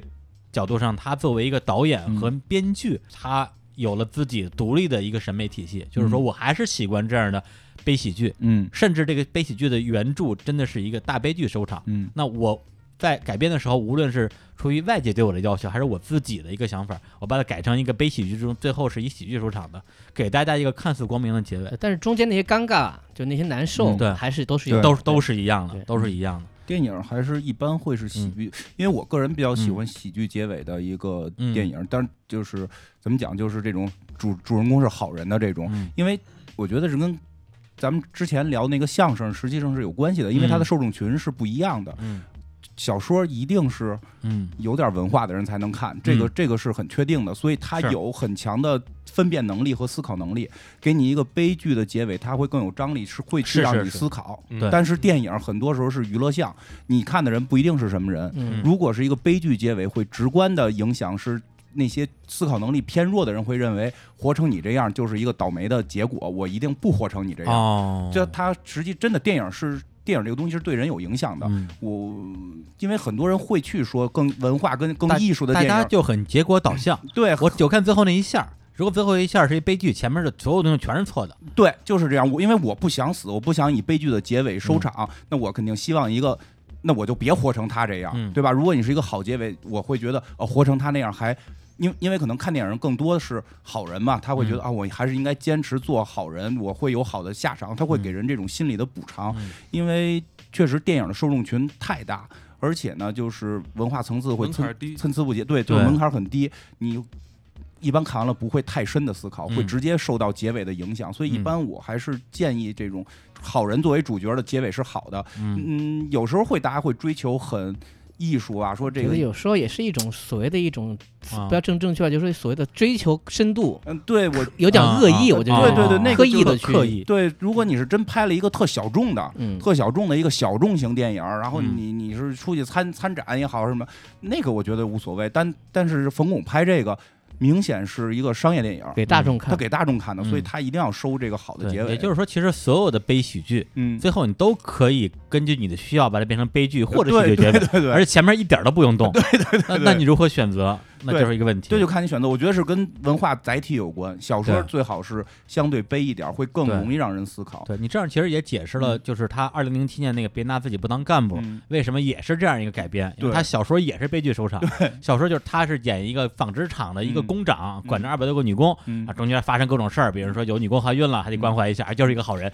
哎又又又是怀孕，是对，然后然后呢，他甚至去收拾一下让她怀孕的那个，相当于是他们厂里的官二代，嗯对，然后再再比如说，就是说他这个有人要走后门儿，到他这儿他卡住了，说啊嗯，我不拿自己当干部，谁拿我当干部、是。是吧？就是天天天天津话电影啊，对，特别特别哏儿。然后跟他搭戏的，因为牛振华已经不在了，还跟嗯刘金山搭的戏，嗯刘金山演的也也还 不错 哎，嗯，然后有点像借牛人话，对对，是是是那个潘大意思。庆是吧？对，看他就也小品后来也带着他往上走嘛，对对也是个小胖子，那那个嗯那大 大胖子大胖子，就两个亿的工程差一百块钱嘛。对，嗯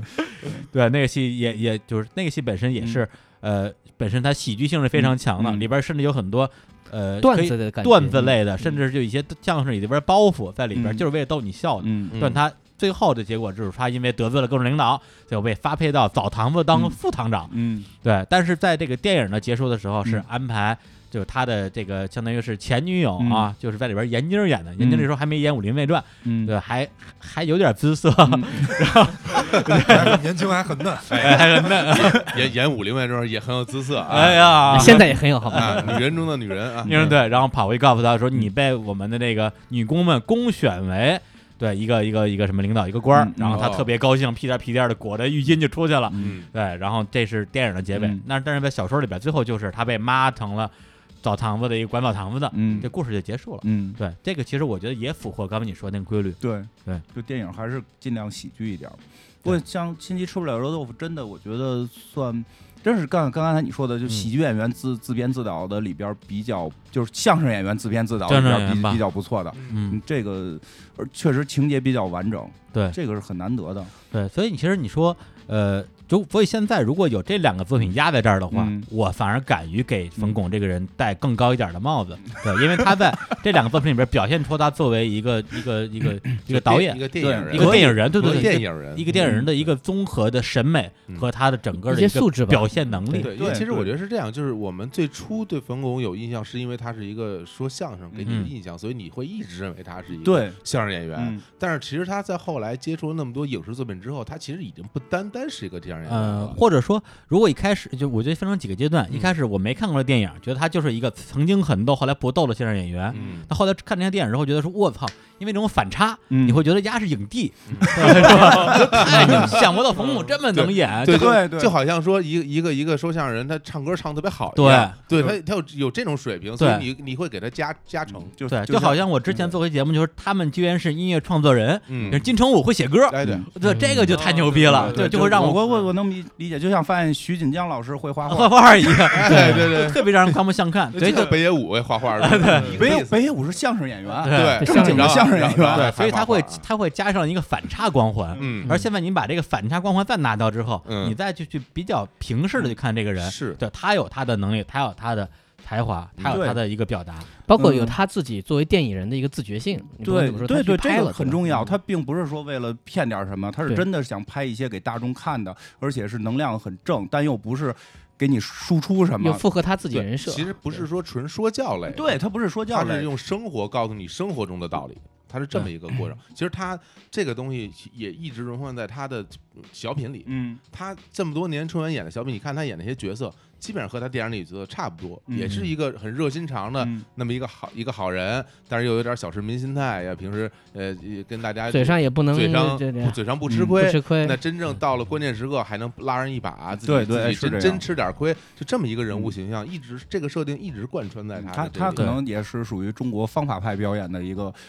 这个领领领军人物，差不多跟吧小洛的汤尼可以平起平坐。哎呀，哎呀，这这朋个友评价太 高了，这个评价啊，太小高洛了汤。尼就是钢铁侠嘛，就是冯巩就是一个老好是人。你会发老现好，他就是在生活里，他就甚至塑造我出甚至来我们其实都可以说是个烂好人，嗯对对对烂烂烂好人对，烂都好是人这么一个对形象。而且就是咱们如果光说演小人物这件事上，嗯那那比如说啊，能演小人物的，刚才咱们也咱们也捋过，比如他能演，嗯牛春华能演，嗯嗯，葛优其实能演的，嗯卡对拉卡拉是条狗葛是优吧？能演演的非常好，梁嗯天儿，啊，梁天儿，两天对，比如陈道明其实是能演你的，嗯陈道明只什么都只能不过演，他但是但是他 后他后来他也不演了，我觉得陈道明他的不厉害演小人物呃了。陈道明厉害是任何都能演，啊他是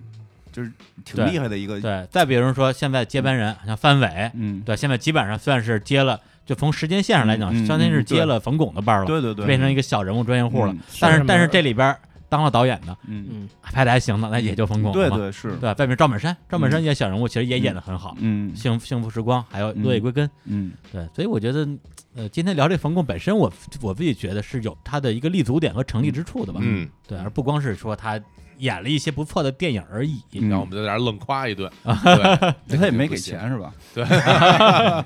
对，二零零七年别拿自己不当干部，这个就相当于他电影这块儿的一个，相当于是最后一个作品了。嗯那之后到现在十年了。大哥也没动静了，然后其实我的本能判断是，大哥就可能现在专心的去当官了，因为他他的确是个官儿，而且嗯年呃，年年纪也到这儿，今年嗯今年整六十嘛，整六十这嘛个，因为说后来两部虽然还不错吧嗯，但是真的跟他《啊不风能华比正茂》的时候不还是能比不了能的。比我觉得可就能是他对于他自己在年轻时候做的这些事儿的一种理解的一个一个对折射，嗯深度和广度其实都不够，但是呢，他以他的能力完成了。对，然所以后我那个时候我会有感觉，就是啊，这样的片子我看的时候，本能第一反应说也没那么好，嗯但过了几年一想，哎，也这还样可以电影都没有了，嗯对对啊对对对，没有没了人再拍这种电影了。嗯对你看，你看冯巩，你从现在，因为我们经常看到，就是最近这些年他的小品，你能明显感觉到他的那种表演方式并没有变化，嗯啊但是他整个人的力气在对减，啊对就对是内容也在减，他的那种表演方式是需要劲儿的，嗯他他是不停的去表达、去说，然后去展示。但是他现在啊由于年纪的年纪我觉得主你要再是看他现在的小品里边，他也也想往上顶嗯，但他没有那种力量，对没有那种气力了，所以他也要嗯面临一个转型。我认为我我觉得也好，见好就收呗，因为他真的是岁数，我觉得人不可能一一嗯直是那样下去。但他其实也没并没有真的收。你在咱们二零七年之后再看，他就两条线儿，嗯一条这个春晚的春晚线儿就不说了，因春为晚他得另他哎，然后另外得一条去，上那是政治任务，另外啊，这嗯大大大银幕也在上，嗯只不过他也是政治任务啊，就是建国大业、建党伟业、建军大业。嗯 是吧？这三三部曲他都有出演，那个因为这里边的导演都有黄建新，哇都有黄建他他新。演的曾爷爷还可以，啊演冯国璋对他嗯惟妙第惟肖，跟亲的似的。 对，那不就是吗？真的，对，他就是真哎，的，跟亲的似的。可以去对比一下照片儿，其实还真挺像。一模一样，他特现在别像。年纪也脱离他塑造角色了，对这这个个也是这是最关键的。对对对他对对，一般塑造角色还是那种就是三十左右，哎然后就是有工作经验，嗯但是你说在呃在一个体系里又不是特别重要的人这物，很不重要的人物，对就是是吧他就是基层吧，对基层人物。对然后他那个年纪也很关键，你看他这些影视作品，嗯包括他在相声跟小品里面嗯出演这些角色，没有岁数太大的。对，他之前就最近就就两年，嗯他演那个老头儿，他有演了，但是后来很快又回来了。对，我现在就要说这事哦儿，就是他演老头儿，你会发现他演的好像没有那么厉害，对没有他演年轻人那么厉害。对，他就是很类型了对，对他没法再去转变了。所以我觉得，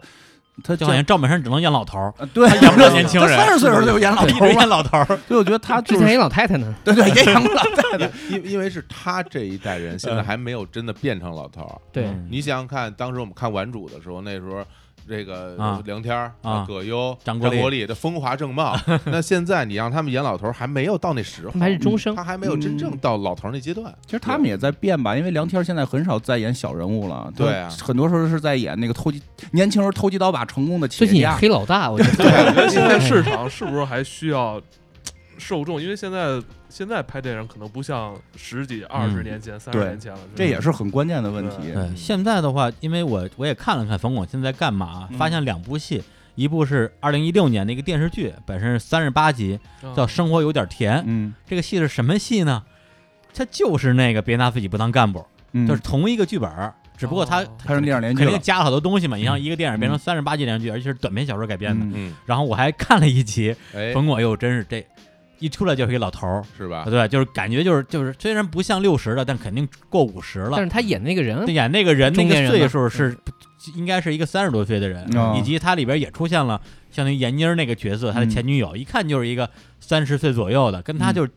差着隔着辈儿呢。这一前女友就是稍微有点儿勉强啊，就是这个岁数来讲的话，但是这整个那个戏，因为我虽然本身不是这个电视剧的受众，嗯对，，但是觉得那个戏本身。它那个张力还是在的，嗯对。如果是比如说我爸妈那辈儿人看这个戏，我认为是没有问题的。嗯等于说他还在通过这戏来表达这些东西。然后这个戏的导演是谁呢？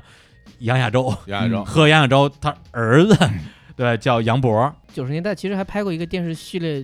系列剧叫《其实男人最辛苦嗯啊，对，有那么一个，》，它里面就是曾经大家去查资料会发现，其实它里面有几集被单独截出来，嗯又伪装成电影重重新发行过。嗯哦，就比如说，他有一个故事是讲那个什么圆圆，你知道这演员，然后嗯说什么、哦我是现在大款，然后我现在没有女人对我真心，嗯然后顾冯巩说这样吧，你假装是个大老板，然后你征婚，我嗯给你当司机嗯啊啊啊！对，我就看过嗯那就个，看过这个吧？圆圆圆头圆脑的那嗯对对哥们儿啊，对，然后就是这样的，那也是反映一个时代的心态嘛。嗯也是一样，冯巩就嘴上是特别不饶人，人是个小人物，嗯特别穷，然后基本上也都没什么本事，就这个状态。然后人家干嘛干嘛，但他自己有自己的一个，还是个好人，是个坚守。嗯，你说你既然骗人不太对，嗯呃，但是你给钱给钱他也也干吧。他他就是比较擅长演这种人物嘛。对是吧？对。然后另外一个就是二零一八年明年会有一个电影叫《幸福马上来》，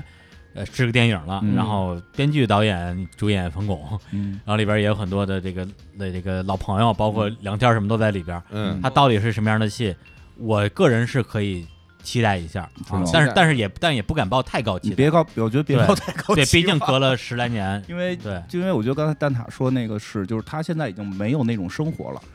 他他，我觉得他去回演一些，嗯比如我演一个九十年代的事儿，嗯我觉得还我因为我不知道你那个嗯你说的那个新拍的是什么什么年代的。哎嗯，嗯如果说是时代剧，就是演二零一六一七年的事儿，我觉得可能会有一定难度。如果他要嗯演九十年代的事儿，他嗯回归到那个时代，他去演一个老人，我觉得还 OK。因为嗯就是有时候你会发现，创作的时候你需要接地气。嗯，他的人设能不能对保存又很难说，对你吧你？有那样的生活了，对，所他以们我那觉得种这个时代也是大潮嘛，嗯对吧？这个时代谁能去反映这个时代？对，，这是我一直对我对我哎对真的你这个哎这说个起时代是没人敢反应的。没有没有，你别你不要老是这 样， 其实因为按这个这个套路说，其实冯巩可以演一些他自己什么当团长啊，什么什么政政协的事儿。哎呀，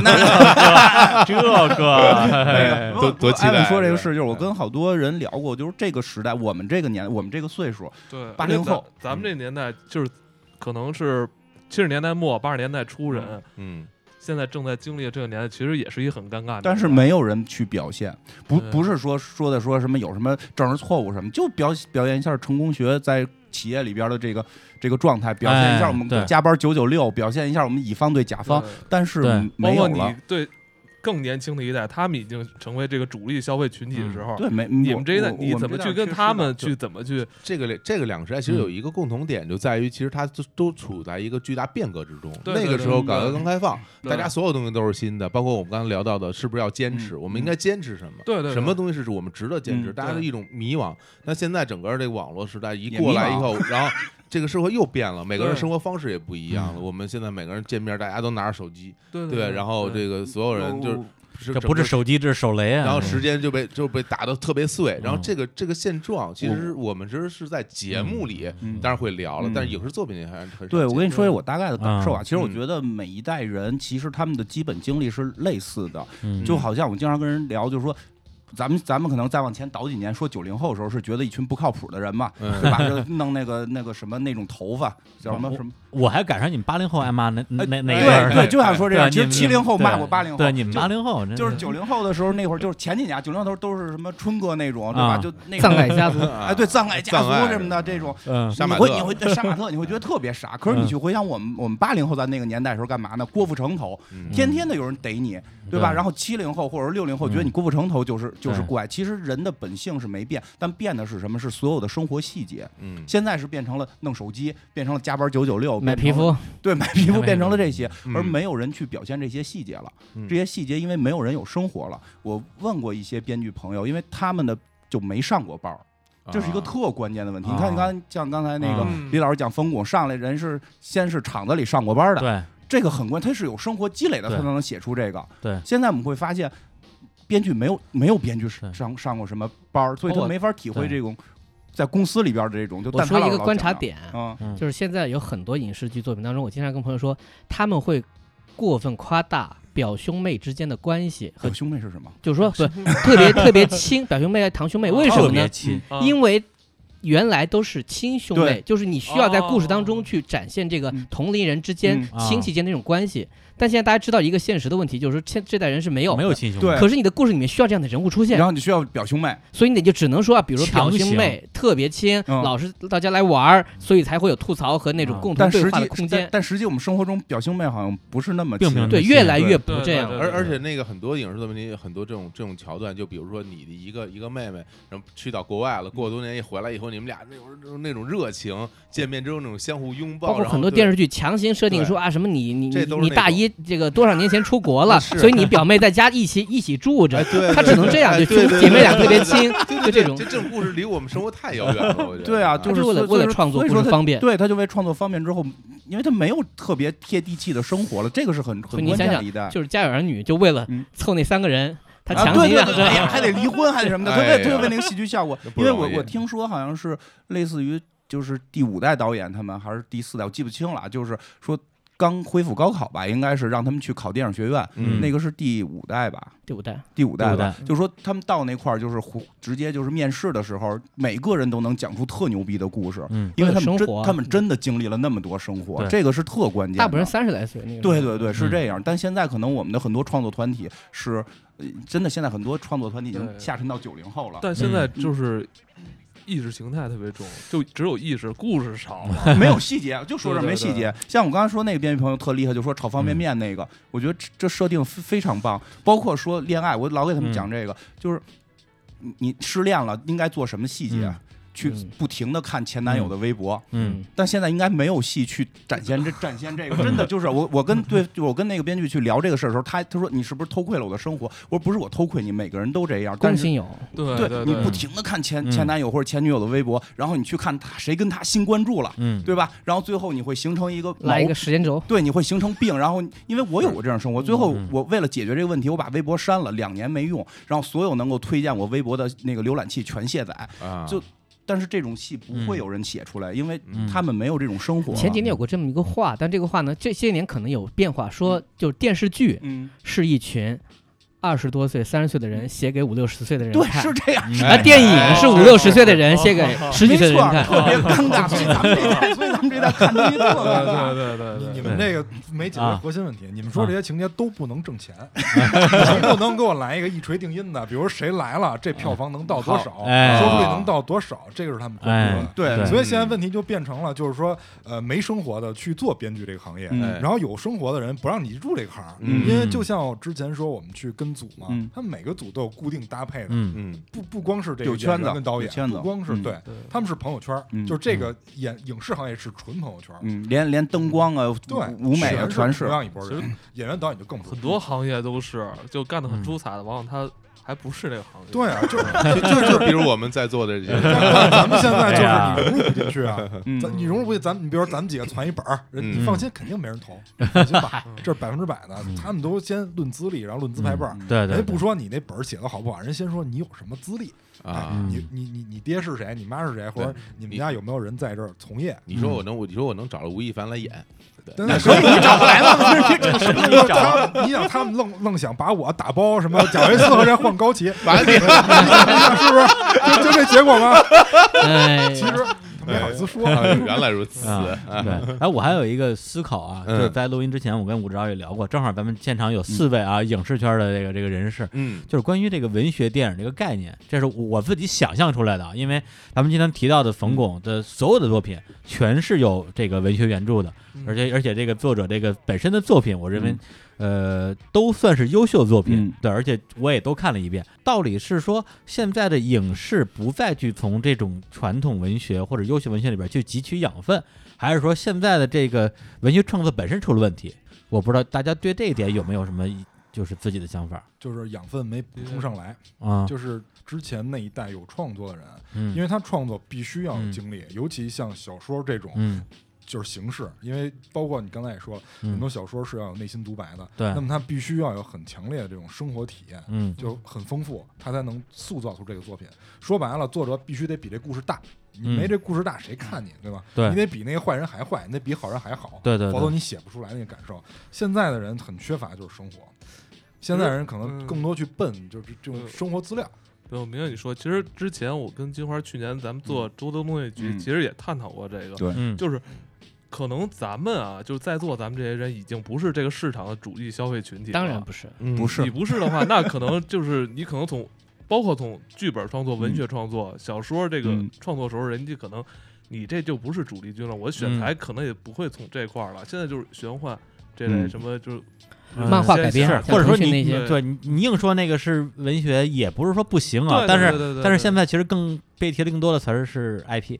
对因对对为对因为 IP 对不吃力，就文学作品会让读者吃力，有嗯吃力感，尤其对是年轻人。就像刚才艾文说的，咱们已经不是主力群体了，那那不年就轻是人是主力群体，那不就是那他句们看话不吗？吃力有什么样的观众就有什么样的作品，是这意思吗？就是说最后会变成结果导向，就啊是嗯我做什么能挣钱，我啊才做什么。嗯因为像之前那些冯巩老师的作品，包括黄老师的作品，他们让现在年轻人看是有吃力感的，嗯这是一定的。是是就是哪怕你把那个细节搬到改成现在的细节，再去拍一个戏，他们看也会有吃力感，嗯因为他们不太注意关注生活了，他们现在更多注意的是感官刺激。 对所以而且我而且本身生活也变样了，对啊，对啊，那样的生活他没有接触过，他没有共鸣啊，你就把新现生在细节改成现在也够呛。嗯这个我倒而且以不前嗯好嗯是怎么说？以前是媒体来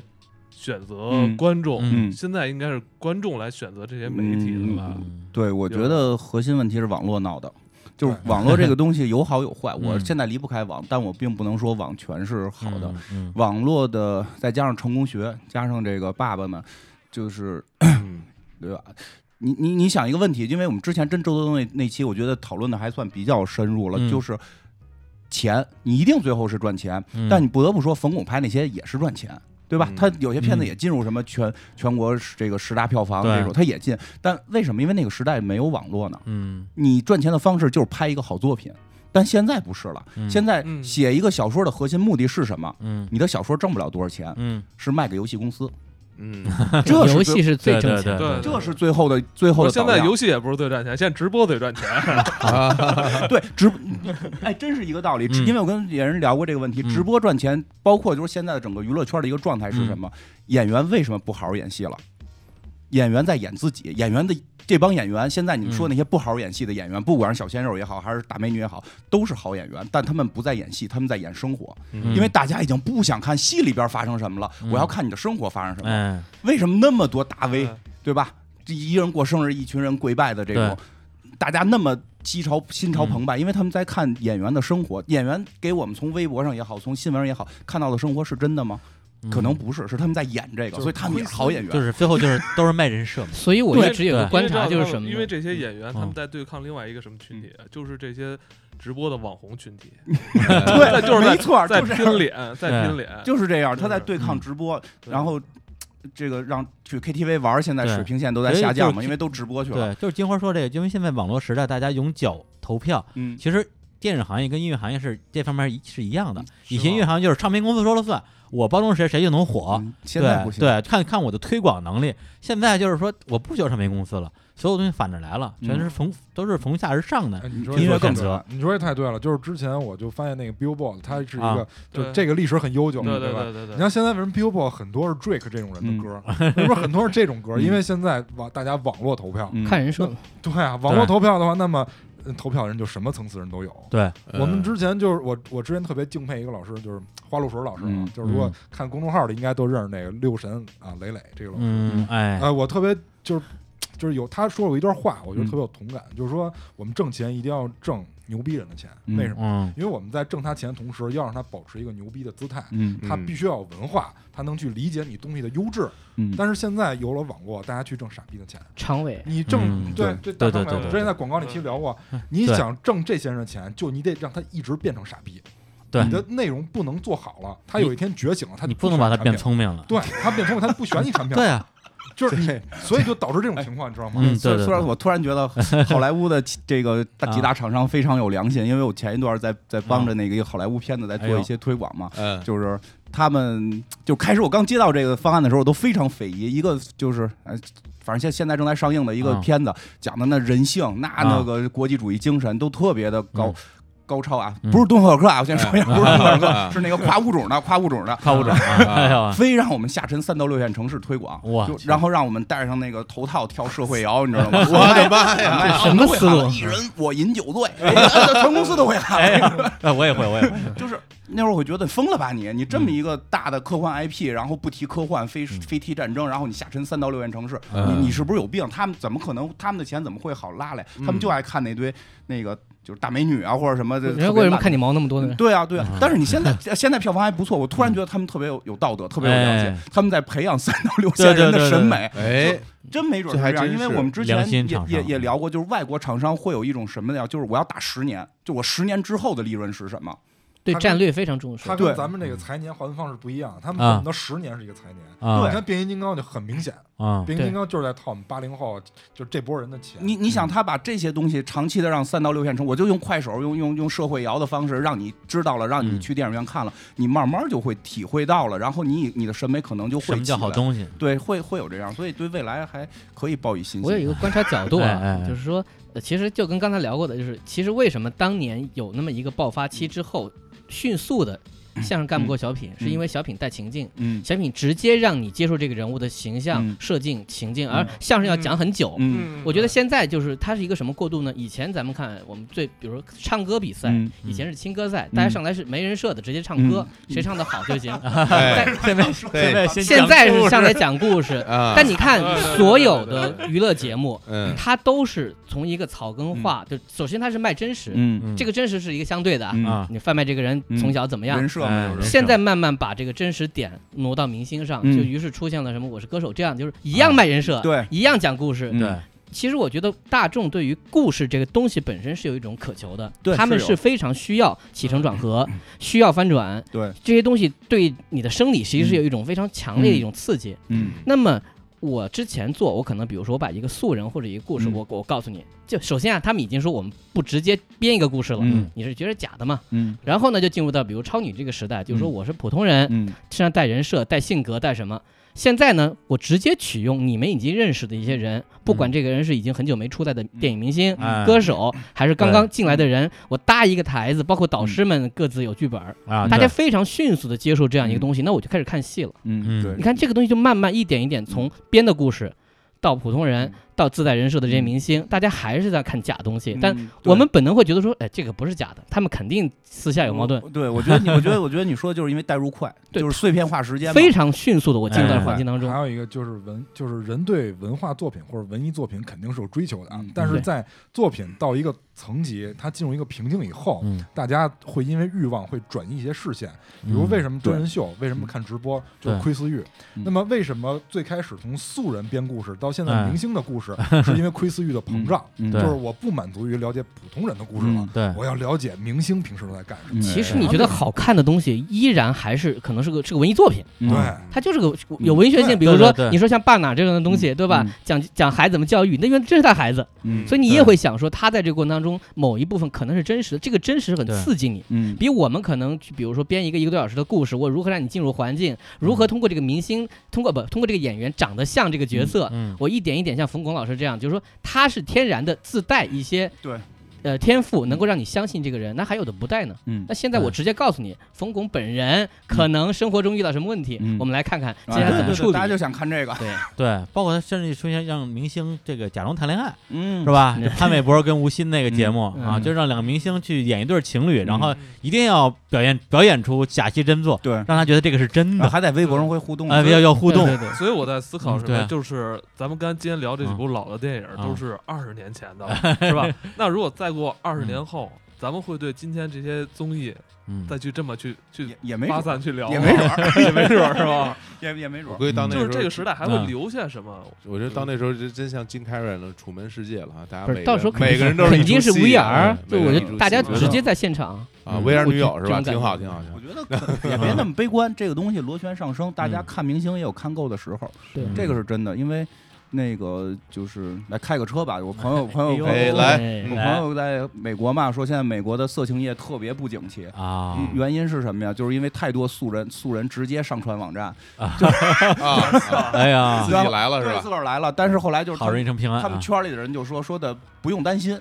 过不了十年就会过去，因为所有素人是没有灯光、没有没有哎颜值都嗯达不到，因为大家要窥私欲，就要满足他这个欲望。但当你窥窥够了私欲，你发现一个漂亮姑娘都没有，嗯就是因为片儿里那些姑娘她都是 特广角镜头拍摄嘛，哎就是他们还回，他们还会回来的，啊他们一定会 回来，等待就可以。啊但是另外一点是什么？他们在等待的过程当中，他们要提升自己，比如说我需要优质内容。我比如对吧嗯 VR 的对诞生，就是要要要介入这个嘛，这是 VR 是第一步就一定是色情业嘛，嗯就是他还要提升这些东西，或者我要去培养新人，嗯，我这人家那个也很、嗯很专业嘛，对对对包括说有时候想他们说想上太空弄什么的这种但，他们在提升，的确是因为每一个行业它嗯发展到一定程度以后，然后它其实都会给自己就自己给自己弄门槛儿，嗯限制，它会提升门槛儿。因为现在嗯因为网络世界刚来，所以现在门槛儿没有起来。但是过一些年以后，它自然会有一些门槛儿，对很多时候门槛儿就会区分所谓专业与业余了。对会这样，嗯对，到那个时候你你就就比如你说那窥私欲，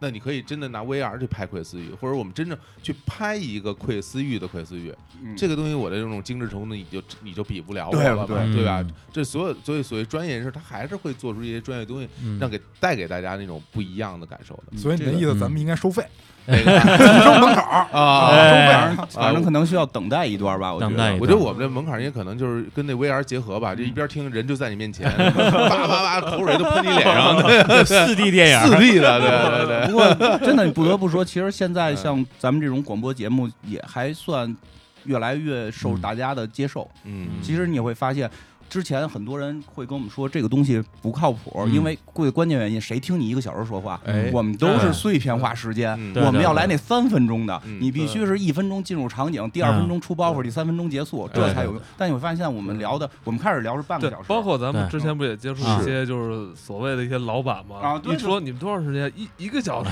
谁听 啊？对他们还会有那种惯性认知，像我们对开始半个小时，后来不停的有人说你们能不能加长，啊现在我们也长的也能有时候到对一个小时多，是，大家对啊，完播率还是很咱高的。们聊个是冯巩聊仨小时了，嗯你会就是所以你会发现，其实这个市场会从另一个角度慢慢慢慢又有嗯对变化。是的，大有家人听，大家不是真的就永远的碎片化时间了，真的我有碎片化够了的时候，我会发现我碎片化的一堆东西没体系，啊然，后没意思、没内容，就是听了个热闹，对他们就开始会追求别的东西了。是我举个例子啊，就是咱们刚才也讲到这个文学电影，就是那个《心急吃饱热豆腐》本身这个小说原著叫胡小文嘛，嗯他有另外一个作品叫嗯《奔跑的月光》，嗯后来改编成电影叫《一个勺子》，嗯这这是非常这两年非常难得的一个对这种类型的嗯电影了。嗯，然后在《一个勺子》里边演勺子的那个人，那个演员啊叫金世佳，嗯他演过《爱情公寓嗯一》嗯啊，包括那个小 S 的那痴个痴痴痴的的爱爱，他演男一号啊，嗯小 S 小 S 的男朋友，嗯，现在哭着喊着要上日坛公 园儿， 他是我们的粉丝，是 嗯是是，特别喜欢这节目行。啊，对，是对啊我我我都惊了，嗯我说怎么嗯怎么可能啊？对这对对这一就是就是说影影视演员给我的印象，说实话，我可能带点嗯稍微带点有色眼镜，我觉得跟音乐人还不一样。嗯，当然，音乐人里边也有唱那种大流行的，嗯嗯但是比如说能够上日坛公园的嗯这个嘉宾，比如张伟伟也好啊，对，或者是这个之前的一些什么新裤子也好啊张，强后对对山嗯对，后海大师他本身是创作型的艺人，我觉得跟我们大家是合拍的。嗯，演员对去你日坛公园，你就说就是这些人都穷嘛，对，有人有钱 嘛，对，我说有这名气这有流演量员嘛，怎么会对啊听还我们是节有目是呢就？我们也其实那些想演戏的人，他们也想去转变，嗯是所以这个我觉得在嗯现在看起来好像电影市场没有说之前那么优秀，哎但实际在下边有一层暗流，这个早晚会有一天去迸发出来的，我还是比较乐观。哎呀，你看这个这个电影有一个非常积极的结尾。哎， 真好真好，行，那我们这个今天啊，这个说是老冯巩啊，其实聊的是大时代啊。嗯，哎呀，这个非常好。 然 后，然后最后再给大家放首歌吧嗯啊，好就是刚才也提到啊，这个电影叫《别拿自己不当干部》，嗯里边有一首歌啊，就在这首歌里边来结束这期的节目。嗯，这个咱们也两个两个台两就个公园儿，啊，两个公公园园儿两啊，大个公家园儿就就互相感谢一下啊，是啊对，贡献两期我们自己非常喜欢的节目。 嗯对，而且我们这个到时候也会同步播放。嗯啊，对对呃对，大家呢打开任何的这个这个公园好也好，那公园也好，嗯听的听的都是同样的节目。那两边听听众可能觉得亏了， 亏了，那那那 嗯你可以拿两个手机也左也右也各换，对我觉得还是得跟听众说一下，就是听完这边那边也得听，要不然流量该下来。对对对 对，要不要不然要不然这样吧，我们做成那个单声道，是吧？我我们这边左声道，你们这边右声道。 你你要是不一块儿听的话，你听不完整。对要这不然就剪成四期吧。 这就是这就是我刚才说那技术门槛儿，我告 诉你，对，然后再强烈建议一下我们这两边的听众啊，大家啊要互粉一下，哎，对对对对，是？吧？对，就是什么什么订阅啊，哎赶紧去订啊，北水公园儿、日坛公园儿，嗯 哎都是公园儿都是公园儿啊，啊都都是公园儿。哎好嘞， 好，那嗯跟大家说拜拜，拜拜拜拜。登山咱就得奔山尖儿。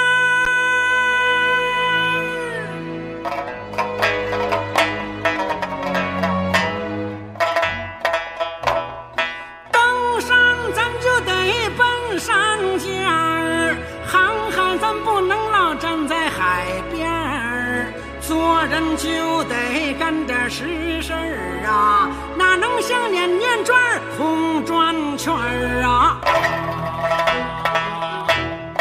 放风筝咱就是那风筝线儿啊。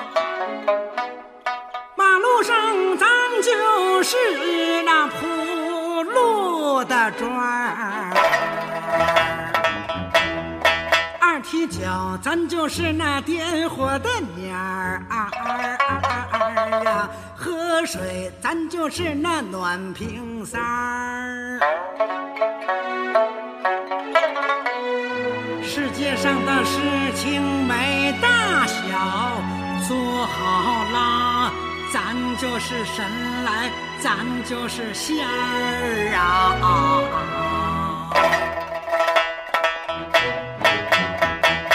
别看咱今天是个小鸡蛋儿啊，到明天孵出一只公鸡，咱就叫亮了天